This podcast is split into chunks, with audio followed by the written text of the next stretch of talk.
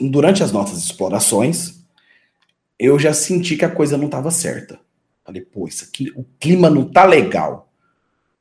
Quando a gente entrou, as nossas câmeras, eram quatro câmeras, estavam com 100% de bateria. Quando a gente entrou, ligou as câmeras, foi de 100% para 60%. Puf! As quatro, tá? E o gravador dando defeito.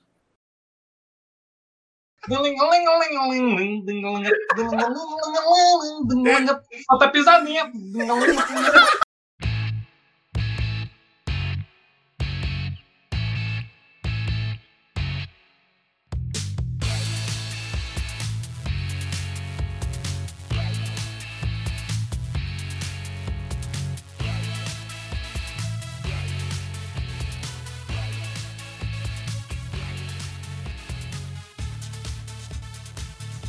Fala pessoal, boa noite. Abrindo aqui a nossa live, tá? Antes de mais nada, só vou dar uns recadinhos aqui para poder estar tá passando a palavra pro meu querido amigo Ruben. E é o seguinte, pessoal, tem alguns linkzinhos que estão passando aí na, terra, na tela para vocês, beleza? Um desses links em primeiro lugar, Padrim, para você ajudar a gente, beleza? Tem planos lá de um real até 50 reais, dependendo do que você quer com os nossos corpos. Né? Então a gente tem o link do Padrim para você estar tá ajudando a gente aí. Mas caso não, não, não tem dinheiro pro Padrim. Sabe por que, que eu não tenho?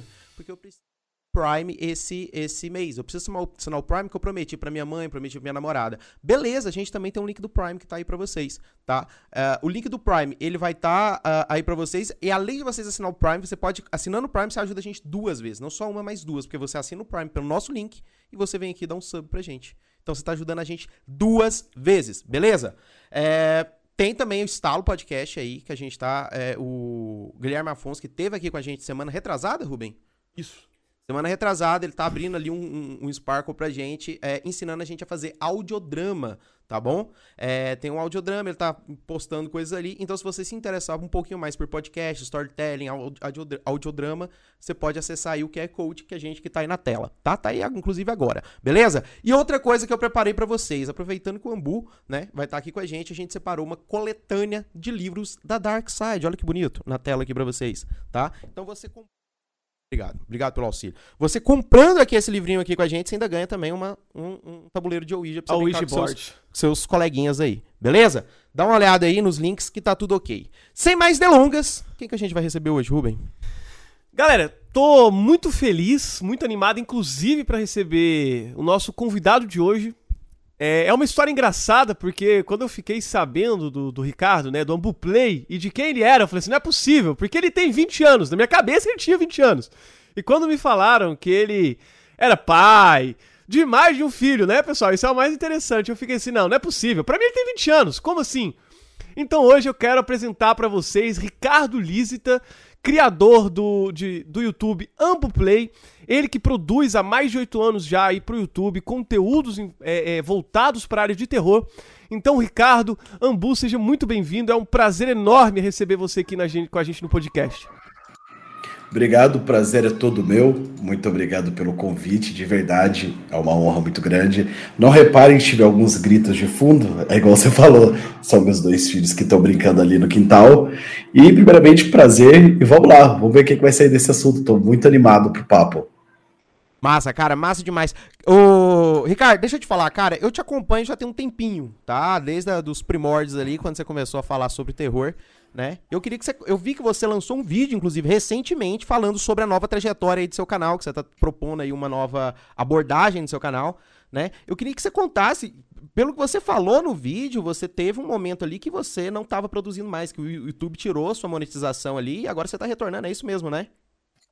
Olha, basicamente foi o seguinte: em 2018, quando começou o que nós, criadores de conteúdo, chamamos de Adecalipse, que foi um apocalipse do AdSense do YouTube, muitos canais foram prejudicados.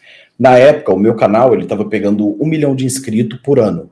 Então o canal estava no auge, estava bombando as visualizações, eram em torno de 15 milhões de views mensais.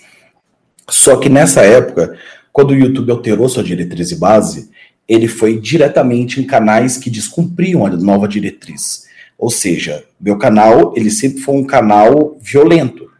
As histórias eram violentas, as cenas que passavam eram violentas, a realidade do canal era uma realidade mais violenta. Isso para o YouTube na época era algo totalmente contra o que os anunciantes queriam.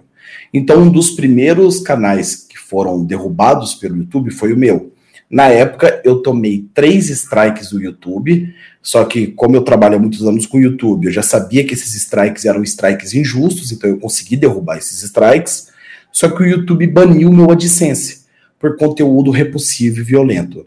Então, quando o YouTube ele bane seu AdSense, basicamente tudo aquilo que você produz você não gera nada. Então, eu não gerava nenhum real com o meu trabalho dentro do YouTube. E além disso, canais que não geram renda são canais que têm o um alcance totalmente reduzido. Então, eles reduziram meu alcance, baniram a minha forma de ganhar dinheiro, que era o AdSense, e eu tive que sair da plataforma. Porque não tem como você driblar o YouTube. Uma hora ou outra ele vai te pegar. O sistema do YouTube, ele é 100% exato. Cara, é, é uma reclamação, acho que geral, isso do YouTube, cara. A maioria da galera que produz aí pro YouTube, eu vejo essa reclamação aí geral. É, reclamando do, do, do, algoritmo do YouTube e que as diretrizes também não estão sendo tão interessantes. É o que o Thiago acabou de falar aqui no chat, né? Que o YouTube tem sido uma máquina de moer gente. Porque eu fico pensando, né? Igual o, o Ambu tava contando pra gente, pô, o canal dele crescendo vertiginosamente, né? Um milhão ali por ano. E aí chega um momento que do nada eu falo assim, então, cara, olha, você que tem essa renda, que com certeza era uma renda interessante pelo YouTube, a partir de agora você não vai ganhar nada pelo seu trabalho, porque lembrando, né, é, inclusive para algumas pessoas que possam não entender isso, mas YouTube é trabalho, né, assim como os nossos podcasts e tudo mais. E aí do nada o YouTube simplesmente fala: Olha, cara, então, vou tirar a sua renda, vou tirar seu ganha-pão e se vira aí e faz o que você quiser. E aí você não tem um contrato, eh, no caso assim, assinado, onde você pode recorrer do nada e tudo, e só perdeu, né? Inclusive, Fiquei muito feliz com esse vídeo que o Murilo tá comentando, pessoal. Depois a gente pode até mandar o link aí para vocês.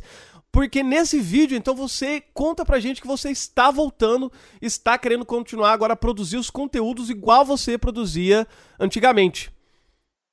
É, você criou um Ambu Media, é isso mesmo, né, o, o, o Ambu? É, o que que eu fiz? Eu percebi que um dos maiores problemas do YouTube antigamente, eu, eu culpo em partes o YouTube, tá? Mas só que a gente tem que ser sincero. É, a liberdade que o YouTube nos dava para produzir era uma liberdade muito grande e nem sempre nós sabíamos o que era legal e ilegal.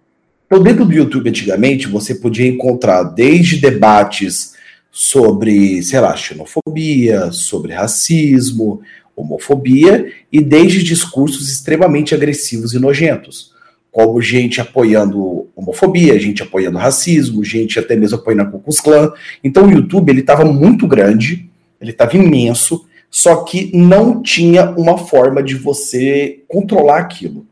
Então, como as coisas estavam saindo do controle, quem manda em qualquer plataforma é quem? Não é o dono da plataforma é o cara que paga o anúncio.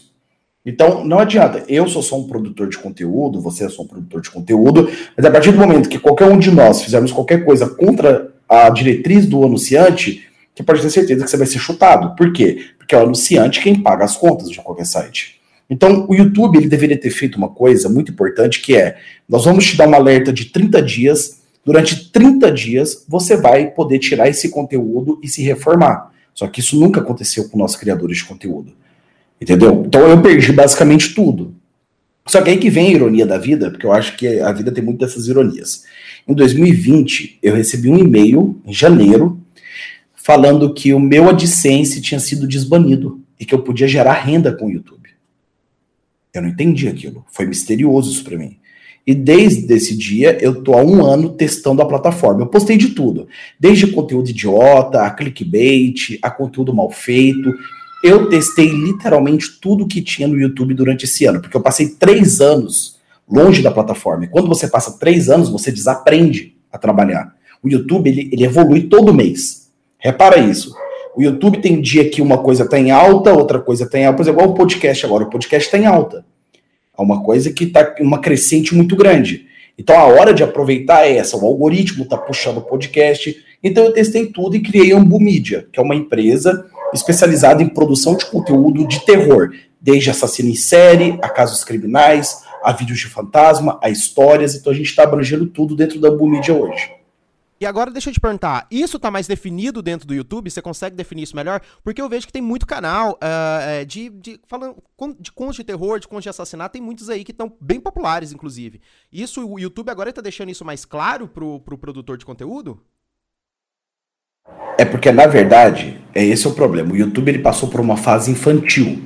Então ele passou uma fase onde canais de criança eram jogados lá em cima.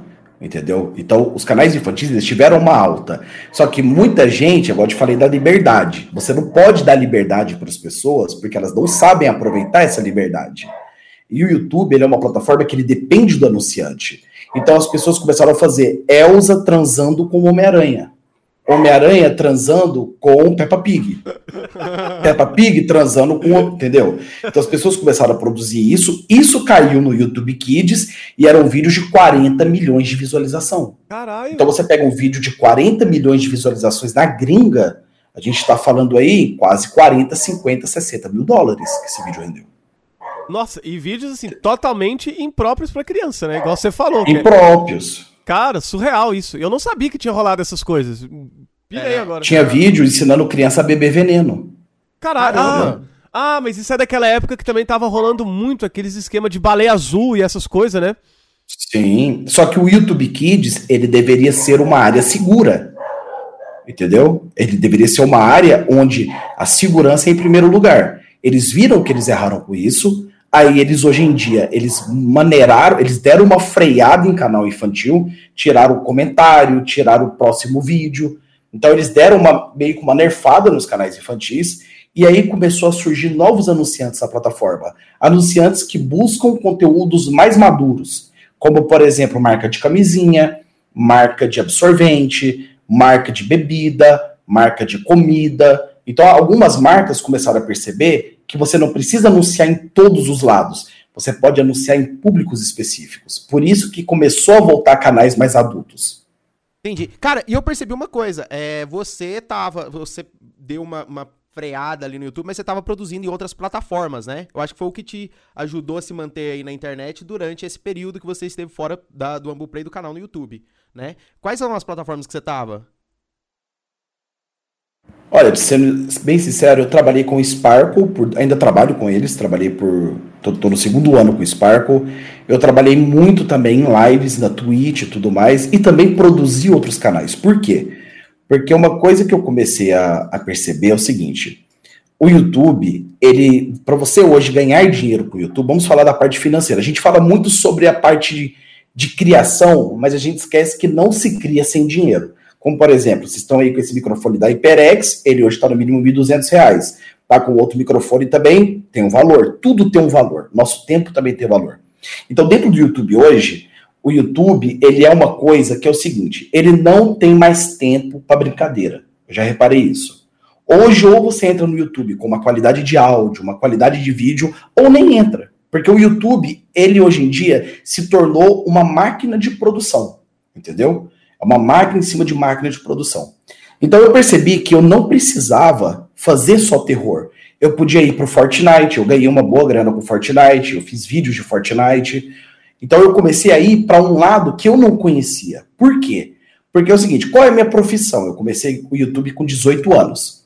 Eu não fiz faculdade, eu terminei o ensino médio e eu tinha que fazer alguma coisa. Só que eu me apaixonei pela produção de conteúdo quando nem se ganhava dinheiro com isso. Então, minha profissão é o quê? Produtor de conteúdo. E o que, que o produtor de conteúdo faz? Ele produz. Exato. Cara, é, é, só cortando rapidinho, Rubem. É porque é isso mesmo que você falou, cara. É, a gente tava com o Guilherme Afonso aqui, a gente tava discutindo sobre isso, né? A gente precisa realmente, é, hoje em dia, é, talvez quando começou, o YouTube começou a se popularizar, a produção de conteúdo pra internet começou a se popularizar, talvez, beleza, você podia começar realmente com uma câmera de baixa qualidade, você podia começar com áudio de baixa qualidade, e aí você entra na síndrome do Whindersson Nunes, né? O, o, o, o pessoal tava até debatendo isso, que o Whindersson Nunes, ele com uma GoPro ali, ele fazia os videozinhos e ele se garantia. Com o celular dele, né? Na verdade, é. com o próprio celular, já no começo ele já fazia isso, ele já se garantia ali com o celular inicialmente, gravando aqueles aqueles memes, né? Aquelas, aquelas comédias dancinhas. dele, né? Dancinhas, que depois, hoje em dia, todo mundo ganha dinheiro com dancinha. Mas ele começou com o celular. Hoje em dia, você pode usar o celular ainda? Pode, mas seu conteúdo tem que ser extremamente apelativo. É, ninguém é o Whindersson Nunes, né? Exatamente. Mas quer que eu te seja sincero? Eu vou te explicar uma coisa. Hoje em dia você pode ter uma câmera horrível, mas você não pode ter um áudio ruim. É o que você assiste um vídeo com uma imagem ruim, mas você nunca vai ouvir algo com áudio ruim. Não tem como. O nosso ouvido não permite isso. Então, o que, que as pessoas não perceberam hoje sobre o YouTube? Primeiramente, ah, eu tô com medo de ser criticado, tô com medo de ser ofendido. Perde o seu medo. Foda-se, dá a tapa a cara. O YouTube é isso, é você dar a tapa a cara. Vai ter mil pessoas para te criticar, vai ter mil pessoas para te apoiar, e a produção de conteúdo para a internet ela é isso. Ela é, ela é complicada e ela é vista como algo muito complexo. Então, quando eu comecei a trabalhar com 18 anos com isso, eu sabia que eu estava arriscando tudo. Entendeu? Eu sabia que eu estava arriscando meu futuro, eu sabia que eu estava arriscando com as minhas decisões, e o principal é: se você é um produtor de conteúdo, você tem que produzir. Se você não produz, você é esquecido. É assim que funciona a produção de conteúdo na internet. Ela é pesada, ela é injusta. A produção de conteúdo para internet ela é injusta. Não existe isso de ah, porque tal fulano ele é melhor do que ciclano. Não. Talvez ele tenha um entendimento maior da plataforma, talvez ele tenha a sorte de viralizar um vídeo. Você tem ideia? Meu vídeo mais visto no passado era um vídeo que eu fiz no dia do meu aniversário de 20 anos de idade. Eu tinha 10 minutos para produzir o vídeo, eu fiz o vídeo em 10 minutos e soltei no canal. Meu vídeo tinha 35 milhões de visualização antes do YouTube tirar ele do ar. Eu produzi o vídeo em 10 minutos. Tem explicação? YouTube. É, deixa eu te perguntar só uma coisa Hoje... aqui. É, eu tava assistindo hoje, eu tava assistindo hoje uma entrevista sua no, com, o, com o Richard e você falou que você tinha ganhado um concurso. Não era isso? Que você tinha ganhado, você tinha um tempo hábil ali de produção, que era no máximo ali de 24 Sim. horas. Né? Como é que, que concurso que era esse, ô, ô Ricardo? Não... É, é o seguinte, no passado, eu comecei a fazer produção de curtas-metragens de terror. Eu sempre fui apaixonado por cinema, eu sempre fui apaixonado por produzir. Eu recebi um e-mail de uma empresa gringa filiada à TNT que fazia um desafio para produtores de conteúdo do YouTube do mundo inteiro relacionado a, é, por exemplo, tinha um desafio de um filme de romance, 20, um vídeo de romance, 20, um curta de romance de 24 horas. Um desafio de um curta de terror em 24 horas. E eu acabei sendo achado por causa de um vídeo meu chamado Homem da Meia-Noite, que na época pegou primeiro lugar no, no sistema do YouTube de mais vistos. E eles gostaram do meu negócio e me fizeram um convite. Você tem 24 horas para produzir isso. Você topa? Falei, topo. E produzi esse curto. E nós ganhamos. Só que assim, olha que doideira. Eu não tinha câmera boa. A minha câmera era uma câmerazinha muito vagabunda que eu tinha, que eu ganhei do YouTube quando eu peguei 100 mil inscritos. Há muitos anos atrás, quando você ganhava 100 mil inscritos, o YouTube te dava um voucher na bhstore.com. E essa bhstore.com ela tem microfone profissional, câmera. Eu peguei um microfone Yeti Snowball e peguei essa câmera. E com essa câmera eu gravei o Homem da Meia-Noite. Peguei um empréstimo com meu pai de dois mil reais. Comprei a minha primeira câmera, que foi a Canon T5i. E fiz esse curta-metragem. A gente ganhou através desse curta. E se você ver o curta, ele não tem um efeito, ele não tem um efeito do After Effects, nada. É tudo linha de anzol e criatividade, mais nada. Caralho, que doido. E, e é isso que eu até. Um dos pontos que eu queria te perguntar, o, Ricardo. Como que foi isso? Porque você falou que começou com 18 anos. E, e, até você mesmo falou, pô, não fiz faculdade e tal, já sei do meu ensino médio e comecei a produzir. Como assim? Tipo, o que que rolou? Você acordou um dia e falou assim, porra, vou começar a produzir vídeo pro YouTube? Ou foi alguém que te inspirou? De onde que veio isso? De onde que veio esse desejo? E de onde que veio esse desejo pelo conteúdo terror em si, né? Só responder uma coisa aqui no chat. Esse é o cara do Tibia Papo? Sou eu também. Pois é, eu tenho cara. vários canais no YouTube eu e um deles é de Tibia. Isso. Eu descobri hoje isso, eu tava mexendo lá no seu Twitter lá, e aí a galera, pô, eu não sabia que o Ambu produzia conteúdo de Tibia, velho. Eu falei, caramba, mano, olha, o cara sim, tá sim. em todo lugar mesmo. Eu produzo, jogo todo dia na live, jogo seis horas de live por dia de Tibia. Aí, Guilherme, então, já assim, dá o um follow pra ele, porque o Guilherme ele é fanzaço de Tibia.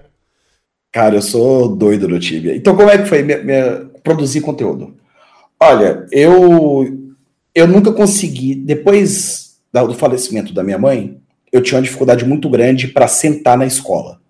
Entendeu? Eu sentava, eu sempre tive notas boas, menos na parte de exatas, eu era horrível em exatas, mas eu nunca fui do cara que conseguiu enfiar a cara no livro depois da morte da minha mãe.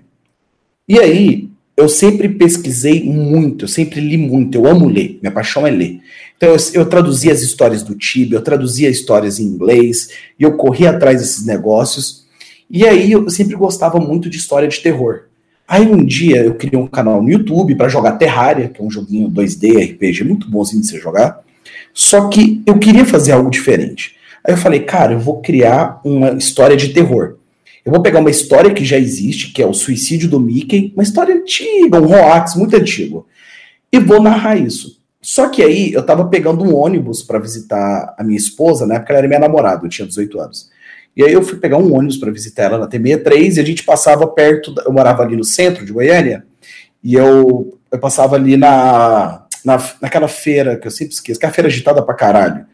Aí eu passava na, perto do Araguaia Shopping, passava na feira e o ônibus lotava. E o ônibus lotava. E aí o ônibus lotado, tinha um feirante lá e falava assim: caralho, o ônibus esse horário é o verdadeira hora do medo. Falei, puta que ah. pariu, que nome bom, a hora do medo. Falei, caralho, já sei, vou gravar um vídeo. A Hora do Medo era o nome da série, o suicídio do Mickey. Eu peguei 15 mil visualizações naquela época, cara, em 2011. Isso é como se fosse hoje um milhão de views, naquela época do YouTube. Aí eu, opa, tem uma coisa aí que eu posso fazer. Eu posso trabalhar em histórias de terror. Aí eu comecei a produzir, desenvolver e as coisas foram indo. Caralho, tem que agradecer o feirante depois, pô. eu acho.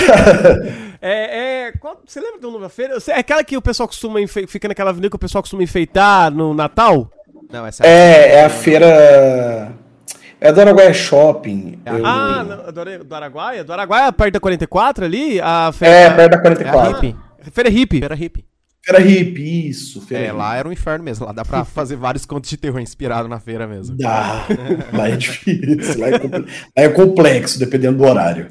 Cara, e você começou a produzir terror e você, come... você focou nesse tema. E aí, você tem uns vídeos, cara, uns vídeos extremamente bem produzidos. Eu vi até que você se inspira numa das coisas que realmente me dava mais medo, que era a.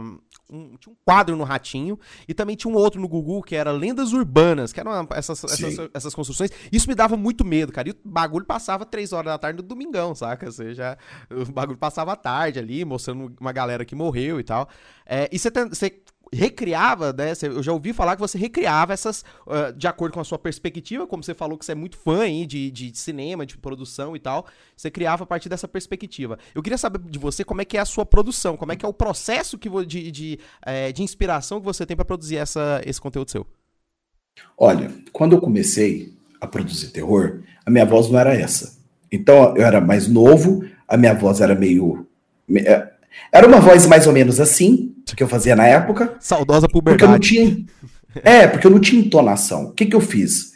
Primeiramente, eu comecei a estudar como criar uma voz mais profunda para a narração. Então eu comecei a desenvolver: Olá, olá, olá, olá. Olá, minhas crianças.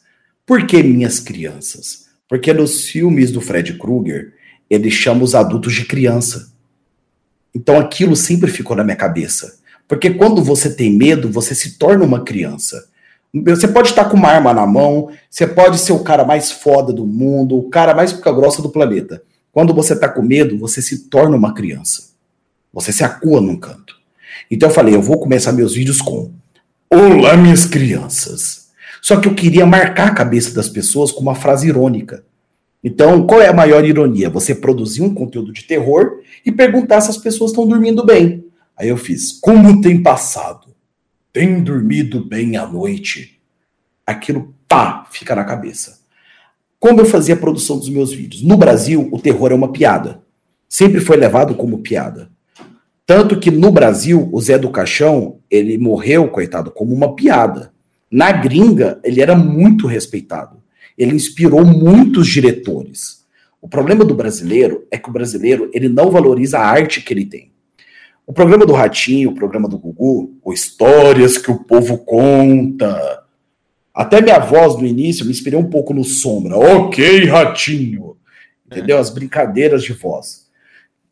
O, o terror no Brasil, ele sempre foi um terror mais pastelão, um terror mais zoeira, mais engraçado.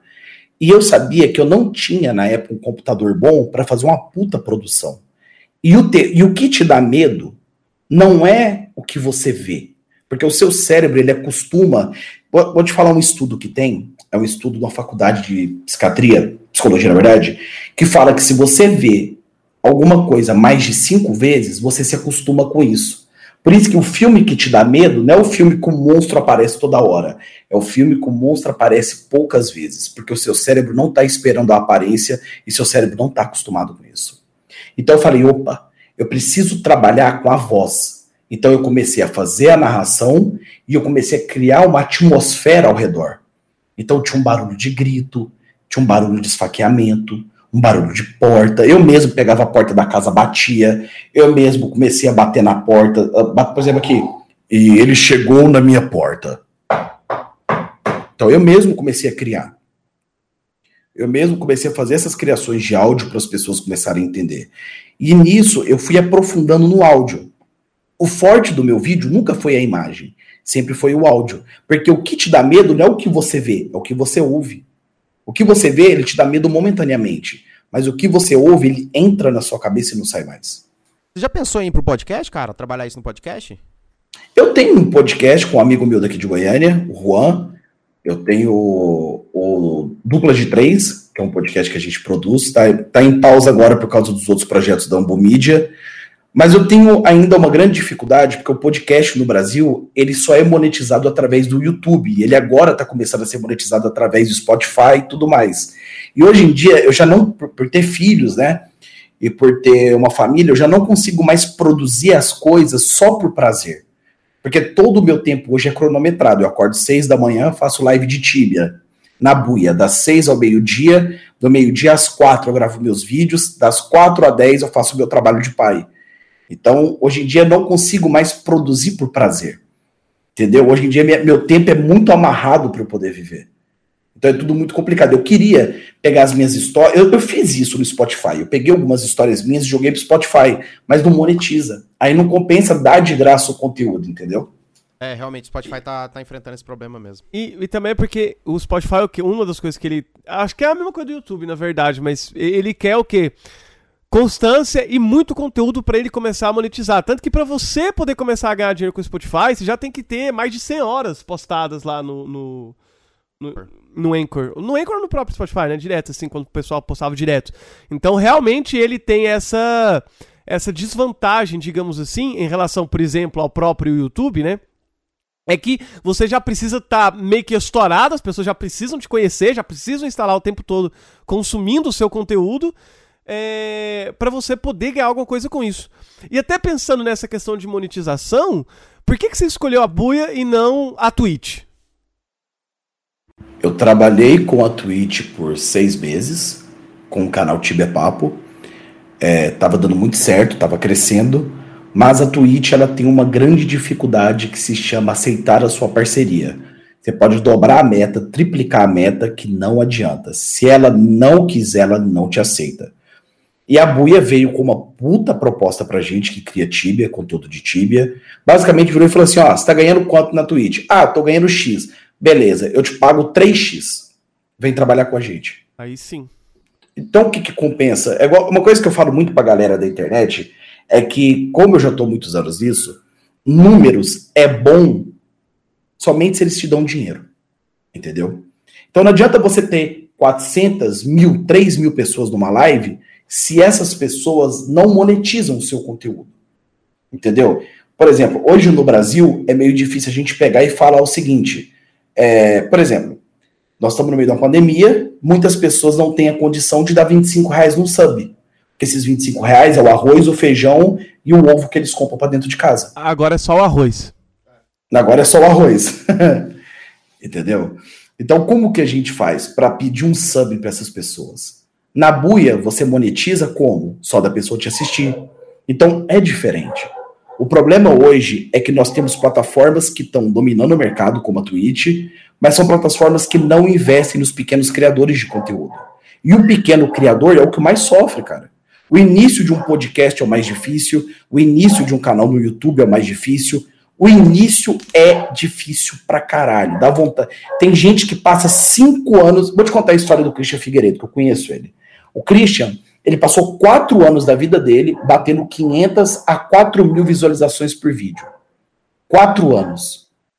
E hoje é o tamanho que é o Christian Figueiredo. Já teve filme, tem quatro livros, tem a porra toda.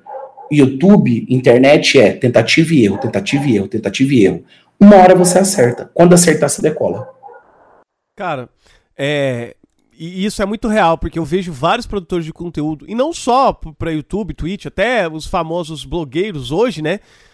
É, que são pessoas que muitas vezes, tem, tem vários até aqui de Goiânia, que em Goiânia tem alguns cinco, assim, bem famosos, que já produziam coisas pro Instagram, meio que besteira mesmo, ou, ou, ou até um conteúdo mais, mais sério, é, e besteira não no sentido de desvalorizar, tá, pessoal? Besteira que eu falo não, não, no sentido de não ser algo.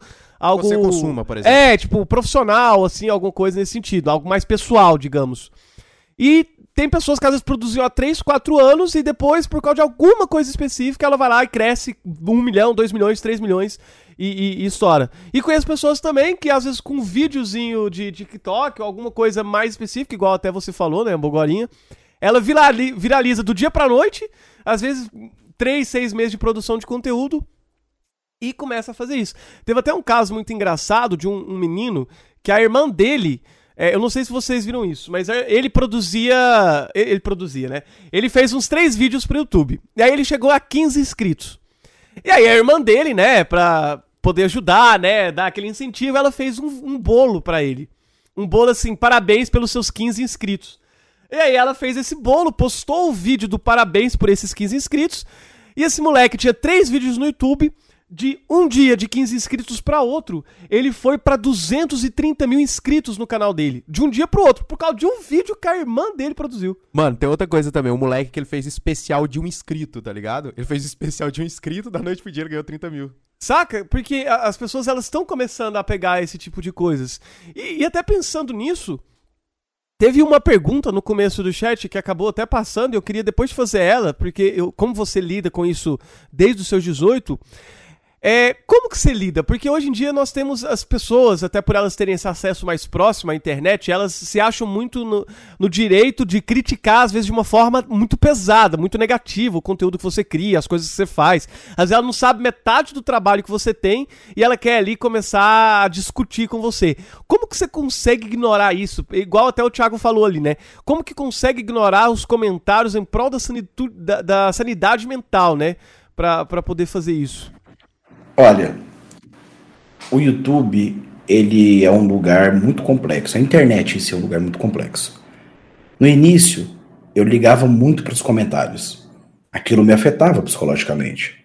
Só que conforme você vai avançando na sua caminhada do YouTube, você tem que entender o seguinte: Vai ter gente que te odeia porque te odeia, vai ter gente que vai te perseguir porque quer perseguir, vai ter gente que vai tentar te matar porque vai tentar te matar, porque quanto mais público. Você tem 2 milhões, por exemplo, eu tenho 2 milhões e meio de público. Hoje em dia é muito menos. Mas na época tinha 2 milhões e meio de inscritos. Dentro desses 2 milhões e meio, tem gente que te ama, tem gente que te odeia, tem gente que quer te matar, tem gente que quer foder com você, tem gente que quer transar com você, tem gente que, de todo tipo. É todo tipo. E você não sabe quem é essa pessoa. Você não sabe quem é essa pessoa. Eu tenho um exemplo muito grande que foi um evento no Rio de Janeiro. Fiz um evento no Rio de Janeiro e nesse evento estava até o Lucas Inutilismo. E quando o Lucas estava começando a crescer no YouTube. Eu lembro que nesse evento veio um menininho de 14 anos, 13 anos tirar foto comigo. O menino chegou, me abraçou, menino magrinho, franzinho e tal. Oi, amor, tudo bem? Sou muito seu fã. Eu falei, oh, pô, da hora, maninho e tal. Eu, durante três anos, eu não andava de segurança em evento porque eu tinha confiança sobre o meu público. Esse menino sussurrou de jeitinho no meu ouvido. E se eu tiver uma faca agora e enfiar ela em você e te matar? Caralho, mano! Na hora que esse menino Caralho. falou isso, eu peguei ele e dei um empurrão nele. O segurança veio, interviu, ele tava realmente com uma faca. Caralho, mano! Do nada assim, tipo. E moleque, igual você falou, tinha mais ou menos quantos anos? 13 anos, magrinho, franzinza. Teve um evento em São Paulo, no qual eu estava atrasado para pegar o avião, estava muito difícil a minha saída. Mesmo assim, eu tirei a foto com o gurizinho, eu tirei uma foto com o guri que tinha lá. O pai do guri não gostava do meu conteúdo, porque o filho dele não estava dormindo bem. Eu tomei um murro na cara. E co... Caramba, mano, mano, como é que pode? Cara... Do pai desse menino. Caramba, bicho. E, e, qual foi sua reação nessa hora? Você... Segurança chegou, alguma coisa? Olha, o que que acontece? Os, é, não sei se a galera sabe, mas você não pode é, revistar menor de idade. Você não pode revistar menor de idade. Então, na maioria dos eventos, não se revistava o menor de idade. O menor de idade tinha, sei lá, basicamente tipo assim, e aí, beleza? E entrava. Durante muito tempo foi assim, até profissionalização desses eventos. Eu peguei o início dos eventos de anime. Eu peguei evento de anime que era ali no liceu e era só um bando de, de menino cantando de karaokê. Então eu peguei desde o início desses eventos de anime. Eu peguei, cara, eu peguei muita quebradeira. Quem começou no YouTube desde 2012 pegou muita quebradeira, passou muito perrengue. Nesse do, do, do murro na cara do, do, do, pai do garoto, os seguranças interviram e tal, mas eu não tinha tempo para fazer um BO, qualquer coisa do tipo. Botei pra cara com roxo, com olho roxo. Já, já botei pra casa com camisa rasgada de fã, puxando a gente, arranhando a gente, camisa. Porque o pessoal, eles acham que a gente é Deus. Entendeu? A gente acha que a gente é Deus, esse pessoal que vê a gente. Ah, uma coisa que eu fiz, que eu acho que muito youtuber deveria ter feito, é desmistificar o fato do youtuber ser um Deus. Cara, eu sempre falar pros guri, eu sou um cara normal.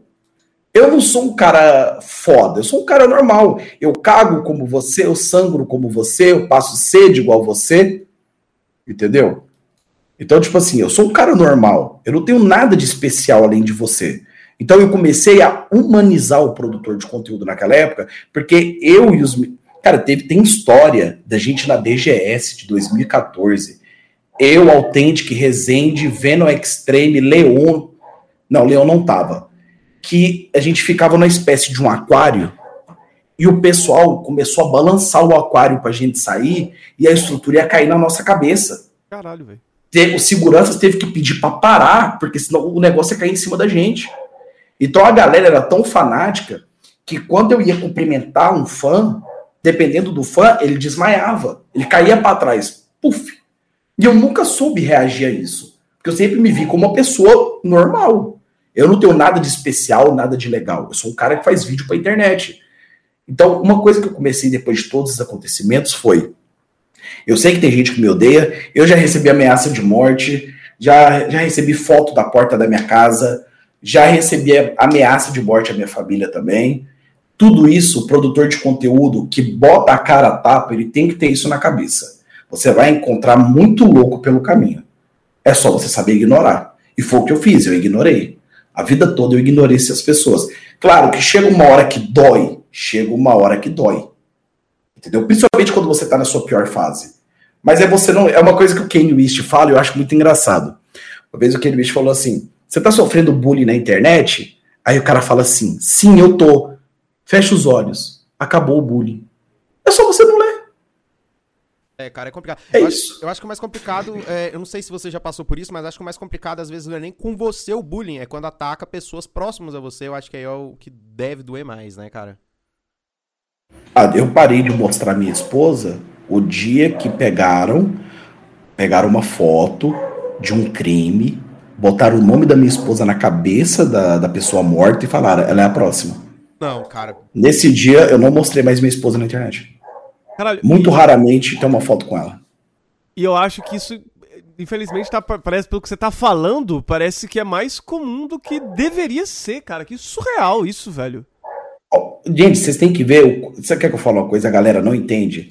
Pega essas meninas que produzem conteúdo pra internet, essas gurias que fazem vídeo de jogo. Cara, elas recebem coisas horríveis. Eu sou amigo de várias meninas que trampam com internet. Elas, respon elas recebem coisas horríveis. Tem uma amiga minha que ela foi perseguida por um cara por seis meses. Perseguida. Entendeu? É- é- e quando eu digo perseguição, ela teve que mudar de casa porque o cara fingia ser até entregador de pizza Mano, pra tentar ter contato com ela. Teve até o caso lá em São Paulo do moleque que matou a menina também, né? É, que eles jogavam, eles, eles tinham um grupinho de jogo de. aquele. Call, call de mobile. É, É, mobile. Aí o moleque, tipo, chamou a menina, ficou um tempão conversando com ela, um tempão conversando, conversando, conversando, até ganhar a amizade dela, chamou ela pra ir na casa dele. Aí a menina foi na casa dele e recebeu ela facadas, velho. Tipo assim, e, e- e começando a postar que, que ela, ela era impura, que ela não merecia, não sei o que. Eu fico pensando, mano, o cara ficou meses conversando com a menina pra poder atrair ela pra matar ela facadas, mano. Isso é, isso é cara, é- chega a ser muito doentio mesmo. Sabe o que é o pior disso tudo? É que o conteúdo de terror, ele tem muito isso. Entendeu? O conteúdo de terror, é- de verdade, é muito difícil de você trabalhar. Eu conheci pessoas maravilhosas nesses anos. Conheci pessoas que eu levo para o resto da minha vida. Eu tenho muitos fãs que eu tenho contato, tem até tatuagem da Legião no braço. Mas tem gente, cara, que. Tá, vocês querem ficar em choque agora? Eu sempre falo isso no meu podcast. Ah, novo, Sabe o massacre de Suzano? Sim. Sim. Dentro do caderno dele tem um, tinha um avatar, um avatar do Amboplay pintado desse tamanho na capa do, caver, do, do caderno. E antes de cometer o crime de Suzano, ele comentou no meu vídeo no canal e mais de outros três produtores de conteúdo falando: hoje é dia de purificar os impuros. Mano, eu arrepiei. Caralho! Ô, ô, ô, e deixa eu te perguntar, é, como, Caralho, eu arrepiei. Como que você lida com isso, cara? Porque isso aí, isso, isso te afeta? Olha, quer que eu te fale a verdade? Durante muitos anos não afetou. Mas o caso de Suzano me afetou. Por quê? Cara, o YouTube, ele é uma caixa de surpresas. E nem sempre é pro lado bom. Entendeu? Na época que aconteceu o caso de Suzano, meu amigo me ligou. Meu, tem um amigo meu que escreveu uma história chamada Profeta Risonho. O Profeta Risonho é uma história de terror bem, bem interessantezinha, mas nada de demais. É uma história, é uma história assim legal, mas nem tanto. Esse cara, ele por algum motivo, ele noiou no Profeta Risonho. Tudo para ele era o Profeta Risonho. E aí ele passou no vídeo de vários youtubers que fizeram um vídeo sobre o Profeta Risonho. E esse cara fez vários comentários, tipo assim, um dia eu vou ser igual o Profeta Risonho, eu vou purificar. Um dia não sei o quê. E esse cara entrou. É um cara que já é mentalmente instável, é um cara que devia estar na clínica psiquiátrica. Então ele entrou nesse mundo. E quando eu vi tudo isso, eu virei para mim mesmo e falei: chega, eu não vou mais contar histórias de terror. Pronto. Passei dois. Quando aconteceu o Suzano? 2019, né? Estamos em 2021, dois anos sem narrar uma história de terror. Eu calei a minha boca por dois anos. Voltei agora. O que me assusta é que a internet ela é um lugar muito bom, de verdade. Eu não sou o cara que vai falar sempre mal da internet. Ele é um lugar muito bom. Você encontra coisas maravilhosas. Mas você que produz conteúdo tem que aprender o seguinte: não adianta reclamar depois que a merda acontece. Então você tem que se proteger o tempo inteiro. Eu não mostro onde eu moro, eu não mostro o que eu tenho, eu não mostro minha casa, eu não mostro nada. Até meus filhos eu parei de mostrar. Por quê? Porque cedo ou tarde você vai ter um louco batendo na sua porta. E aí é aquele negócio: quem é mais doido, você ou ele na hora H? Nossa, cara, porque eu penso assim, obviamente, obviamente não é nem questionável isso, você não tem nada a ver com isso. O cara fez porque ele realmente, como você falou, já é instável mentalmente, né? É, mas isso acaba afetando, né, velho? Porque o cara o conteúdo, acompanha seu conteúdo, você acaba, você acaba se colocando nessa, nesse, nessa culpa que não é sua, na verdade, né, velho? Não, e você tá falando isso e, tipo, pô, eu, eu, eu mostro muita coisa da minha vida. Eu, ah, eu, assim, eu não tenho nenhum alcance, nem metade do alcance, né? Mas eu mostro muita coisa, né? Por exemplo, pô, eu tenho um programa de culinária que eu literalmente mostro minha casa inteira, às vezes, porque eu vou mudando a câmera do celular, né? E às vezes mostra a porta, mostra os três assim. E, cara, surreal essas histórias. E, e o pior de tudo é, é que, infelizmente, é, tem um cara, Humberto Eco, ele fala que a internet ela deu voz a uma legião de imbecis. Isso é real tanto para a parte de besteira quanto para essas partes assustadoras. É, por exemplo, você falou da quantidade de caras que, por exemplo, defendem a Ku Klux Klan. Tinha um grupo norte-americano, né, os Kinon, que só estavam aí no fundo da internet, né? E aí, até com, com o surgimento ali do, do Trump, eles começaram a sair dos confins da internet e a vir pro nosso dia a dia, pro Instagram, pro Facebook, para canais conhecidos do YouTube, falando coisas absurdas sobre purificação de pessoas, de raças, coisas assim, loucas, velho. Loucas. E, e, e Cara, recente. É tão absurdo que eh, quando eu falo disso, dá vontade de passar mal de rir. Mas tem um grupo de baiano nazista. É, Como falar. diabo tu vai ser nazista sendo brasileiro, seu arrombado? Que se fosse na época do nazismo, você era o primeiro a rodar, seu trouxa. Como que tu vai ser nazista, caralho? Se tu é brasileiro, bicho, tu é burro, tu era o primeiro a se fuder nessa história, cara. Quando eu vi esse grupo, esse grupo dos baianos nazistas, eu falei, não, bicho, falei, não, é muito burro. E os caras realmente com a suástica tatuada e tal. Eu falei, Bito é burro? Tu é primeiro a rodar na parada. Saca? Eu não eu vou falar pra você. Eu não entendo as pessoas. Vou ser sincero, eu não entendo as pessoas. Porque hoje em dia parece que a galera saiu do esgoto mesmo, saca? A galera saiu do esgoto mesmo. Não, não perderam a vergonha na cara. Cada vez mais os caras estão aí. Fio baiano. Não, é o fio baiano. É verdade, é o fio baiano. Eu tô rindo muito desse comentário. O fio baiano. Não é mentira é minha. É isso, é, é esse. É, eu preciso pesquisar isso aí, eu vou conhecer essa galera. É isso aí mesmo? É fio baiano. Você vai ver, fio baiano. Olha aí. Cara. Pode procurar no Google agora, vocês vão passar mal de rir. O Lucas, inclusive. Cara, eu ia. Juro pra você, Lucas, eu ia comentar agora disso, velho. Eu ia, eu ia usar exatamente esse exemplo. Eu não sei se você assistiu Bacurau. Você chegou a assistir Bacurau, Assisti. Cara, Bacurau ele retrata isso. Porque tem aquele momento onde os brasileiros estão com os gringos. E aí eles falam: Ah, porque nós, os brasileiros falam, né? Se colocando no grupo dos gringos. Ah, porque nós vamos lá e a gente faz isso com os caras. Aí os gringos param, todos começam a olhar uns pros outros. Aí de repente eles olham para ele e falam assim: Nós? Nós? Mas vocês acham que vocês são igual a gente? Olha seu nariz grande, olha seus lábios Sim. grossos.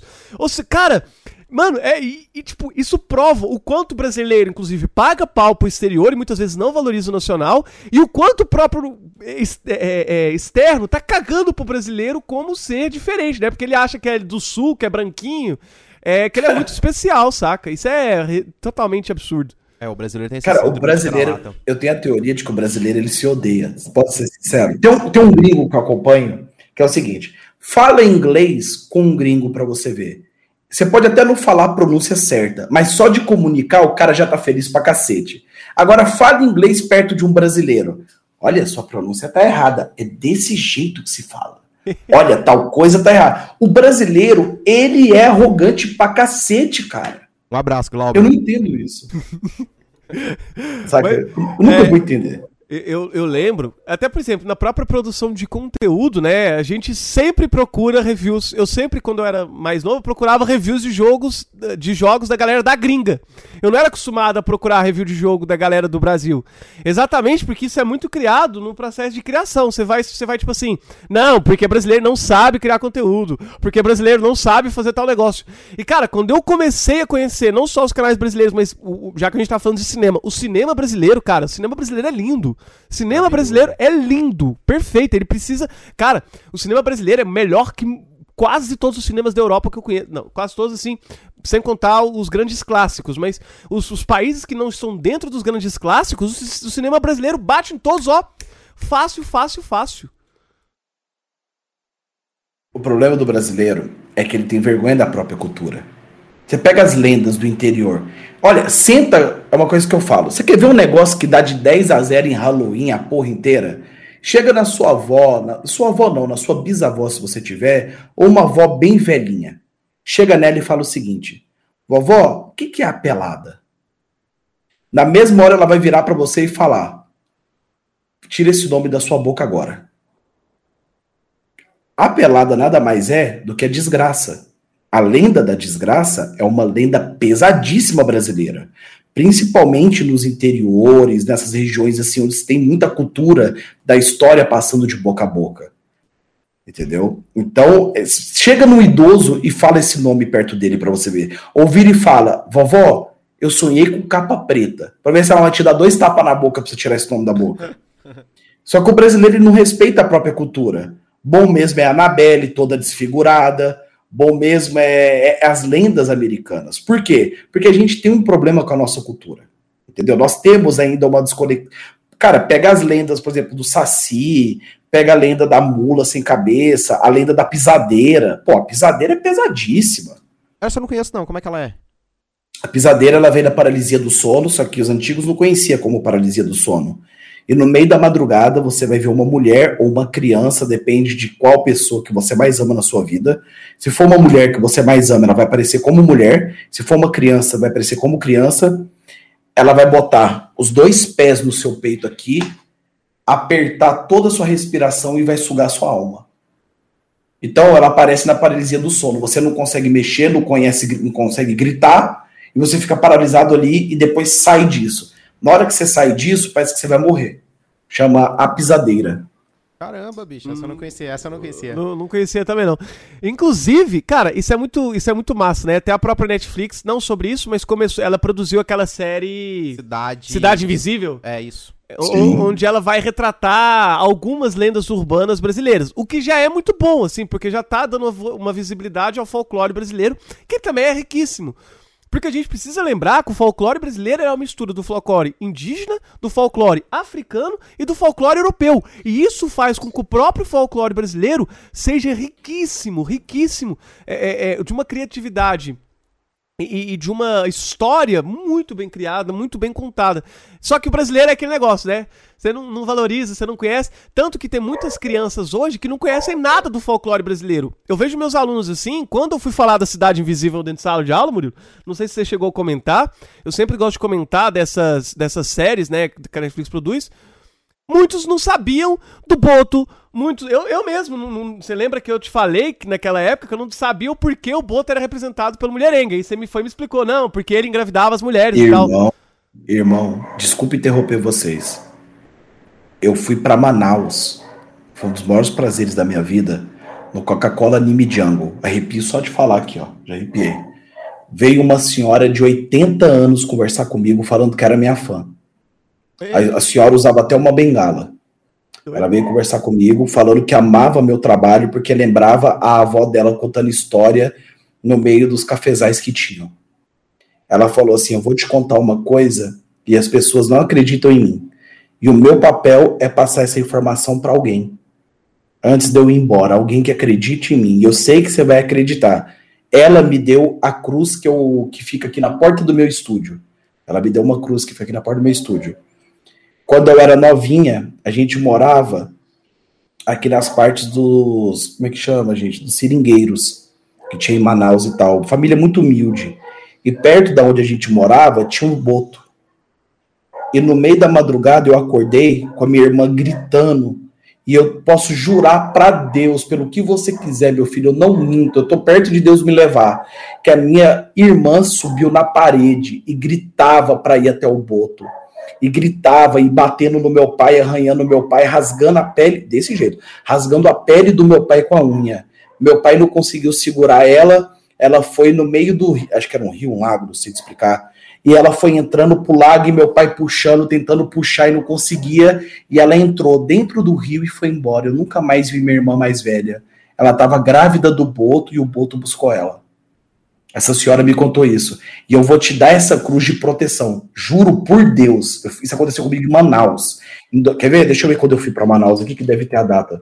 Caramba, bicho, é assim, eu acho que essas histórias, acho que deve ter um monte aí e que essa galera não tem voz. E aí 2018. entra mais uma vez esse negócio da internet, né? Acaba, essa galera acabou recebendo voz por meio do Ambu aqui. Então essa galera acabou 2017. Deixa eu te perguntar uma coisa. Pelo que você já falou aí, você já deixou a entender que você realmente tem uma crença no que você trabalha, com o que você trabalha, que é esse ambiente de terror e tudo mais. Né? E tem vídeo, vários vídeos na internet você comentando sobre isso e tudo mais. Eu queria saber como é que é a sua relação com, com, com o sobrenatural, Sobrenatural. com o terror, com o horror. Como é que é a sua relação com isso, cara? Olha, no início eu era cético. Por quê? Eu vou te explicar por que, que eu fui cético. Eu cheguei, eu, eu, era, eu era ateu, só que algumas coisas foram me mostrando que tinha algo a mais. Eu vou explicar para vocês. Um dia, minha mãe me ligou, era 10 e meia da noite, e eu não atendi que eu tava muito ca- cansado. Nossa, eu tava muito cansado, não atendi. Só que aí, como a gente era bem humilde naquela época, bem pobre, meu pai não tinha pago a conta de energia, a gente tava sem energia em casa. Fui tomar banho, tomei banho, e no meio, eu tinha 13 anos de idade, não existia toque com celular MP3. Naquela época era o toque polifônico, Polifónico. aqueles toquezinhos. Horrível pra caralho. E aí, do nada, começou a tocar a música preferida da minha mãe dentro de casa. Passou indo da sala pra cozinha, pro banheiro, pro quarto. E meu pai, Ricardo, que som é esse? Por que, que tá tocando essa música? Isso era 11h43 da noite. Falei, sei lá, pai, porque diabo tá tocando essa música? E fui dormir. Acordei no outro dia, recebendo a notícia, a música preferida da minha mãe. Acordei no outro dia, recebendo a notícia que a minha mãe tinha sido assassinada. Quando eu li o horário de óbito dela, o óbito deu às 11h43 da noite. Caralho, arrepiei tudinho aqui. Tá Aí, é o que? É coincidência? Pode ser coincidência. Eu acredito em coincidência. Só que o tempo foi passando e eu, e eu cresci com Uma avó, minha avó sempre foi uma mulher muito inteligente, muito estudada, muito sábia. Adorava filosofia, sociologia, cultura. Mulher muito inteligente. Só que a minha avó, durante muito tempo, ela tem uma coisa que chama corpo aberto. A minha avó sempre viu e sempre teve contato. Então, de madrugada, quando a gente dormia, porque nossa casa era simples, quando a gente dormia, uma vez no meio da madrugada, minha avó acordou gritando, chorando, só que não era minha avó ali. E nesse dia, tinha uma coisa diferente dentro do quarto. Ela acordou chorando: Jesus vem me salvar, que o diabo tá na beira da minha cama querendo me pegar. E minha avó é uma mulher muito séria. Ela nunca faria esse tipo de brincadeira. Então, ao passar dos anos da minha criação, eu fui percebendo que tinham coisas que eu não sabia explicar. Entendeu? Então eu comecei a estudar. E eu, ateuzão, ateu pra caralho. Entendeu? Ateu do Rock Wins. É isso, religião que se foda, eu sou ateuzão. É isso. Só que ao passar dos anos, eu fui começar a estudar religião. Eu fui começar a entender o que era uma religião. Eu fui começar a separar a igreja da religião. Eu fui começar a estudar mesmo o que é religião. Importante. Eu comecei a perceber, eu comecei a perceber que tinham coisas que não tinham explicação. Que tinham coisas que acontecia que a lógica não explica. E ao passar dos anos, eu fui me aproximando disso conforme fui criando o meu canal e estudando para isso. Até o dia em que aconteceu uma coisa comigo que foi assim a, a mudança. E nisso assim, minha avó é o seguinte: se a minha avó virar para mim e falar hoje, Ricardo, não sai de casa porque eu sonhei que tal pessoa vai morrer, eu não saio de casa. A família inteira obedece. Porque quando ela era mais nova, minha avó tem. Eu não sei te explicar se isso é um dom, se isso é coincidência, se é Deus, não sei te explicar. Minha avó uma vez sonhou, ela morava na fazenda com o ex-marido dela, que nenhum, nenhum funcionário devia trabalhar naquele dia. Nenhum funcionário deveria lidar com o gado aquele dia. Todo mundo deveria ser dispensado, dispensado da fazenda. O marido dela já conhecendo ela, já respeitando a, o posicionamento dela, porque a, ela realmente é o cão com essas coisas, dispensou todos os peões da lida. Naquele dia caiu um raio na cerca, matou 20 cabeças de gado. Como é que você explica isso? Então eu, eu fui rodeado de mistérios quando mais novo. E hoje em dia eu estudo para isso, eu estudo esses mistérios. Claro, tem muita mentira, tem. Tem muita, assim, é uma coisa que eu brinco muito, que é o seguinte: porra, tanta gente pro capeta possuir. Ele vai possuir logo o Zé que é peão, coitado, ele só quer tomar a pinga dele em paz, e aí o diabo vai possuir o Zé, caralho. Entendeu? Então eu brinco muito com isso. Então, tipo assim, ali, o que a gente vê nas igrejas, muito circo midiático, entendeu? É muita coisa falsa. Eu ia falar isso agora, né, cara? A, a, a igreja neopentecostal, com essas noções de, ah, vamos expulsar demônios para poder trazer fiéis, cara eles acabam brincando demais com coisas que, inclusive, são crenças de fato de várias pessoas, e, e para eles é, é, só uma forma de criar um show ali. Cara, tem relatos absurdos de. É, é, aquela que eu, sei, eu sempre gosto que o Matheus conta do cara da cocaína. Ah, não, traz a cocaína aí, vamos ver se o cara ainda cheira cocaína aqui ao vivo, aqui na frente de todo mundo. Ah, ó, tá liberto. Cara, ridículo. E o foda é isso, né? Que igual você falou, né? E depois, quando acontece mesmo, a galera já olha assim e fala. Ah, Foda-se, ninguém Outra acredita. coisa, né, cara, é, é esse tipo de é, atividade ali, ela é importante para determinadas crenças. Esse tipo de, de manifestação que ocorre acaba esvaziando toda uma crença que existe por trás de uma crença de uma galera que realmente acredita, que realmente tem um trabalho acerca disso, isso acaba esvaziando e desmerecendo também todo o processo dessa galera, velho. Sem contar os processos cara... de preconceito, né, que surge com religiões de matriz africana, né? Sim, é uma coisa que eu falo, sabe? Eu observo muito sobre, principalmente nas religiões, porque eu estudei muito religião, eu amo estudar religião. Eu acho a religião uma coisa muito linda. Eu acho que a religião, quando ela não exclui, ela é linda, entendeu? Eu sempre falo muito isso pra galera. A religião, ela não vem para excluir, ela vem para incluir. Eu penso dessa forma na vida. Tudo aquilo que exclui, tudo aquilo que elimina, já está errado. Entendeu? Porque tira os princípios de Deus, de Alá, de Jesus, seja lá o que for que a pessoa acredita. Mas enfim, bola para frente. Eu presenciei, entendeu? Eu, eu presenciei uma coisa que eu nunca vou esquecer na minha vida, que foi numa casa que eu, durante um tempo da minha vida eu comecei a investigar casas assombradas foi numa casa que eu invadi. E nessa casa, eu não posso falar como que é essa casa e tudo mais, porque já quase recebi a visita do famoso processinho. É aqui em entendeu? Então eu não, é, eu não posso ah, falar não, sobre ela, porque eu, eu, recebi o famoso. Ela é daqui de Goiânia. Eu recebi o famoso, entendeu? Aquela famosa ameaçinha. Então, assim, durante as nossas explorações, eu já senti que a coisa não estava certa. Falei, pô, isso aqui, o clima não tá legal. Quando a gente entrou, as nossas câmeras, eram quatro câmeras, estavam com 100% de bateria. Quando a gente entrou, ligou as câmeras, foi de 100% para 60%. Puf! As quatro, tá?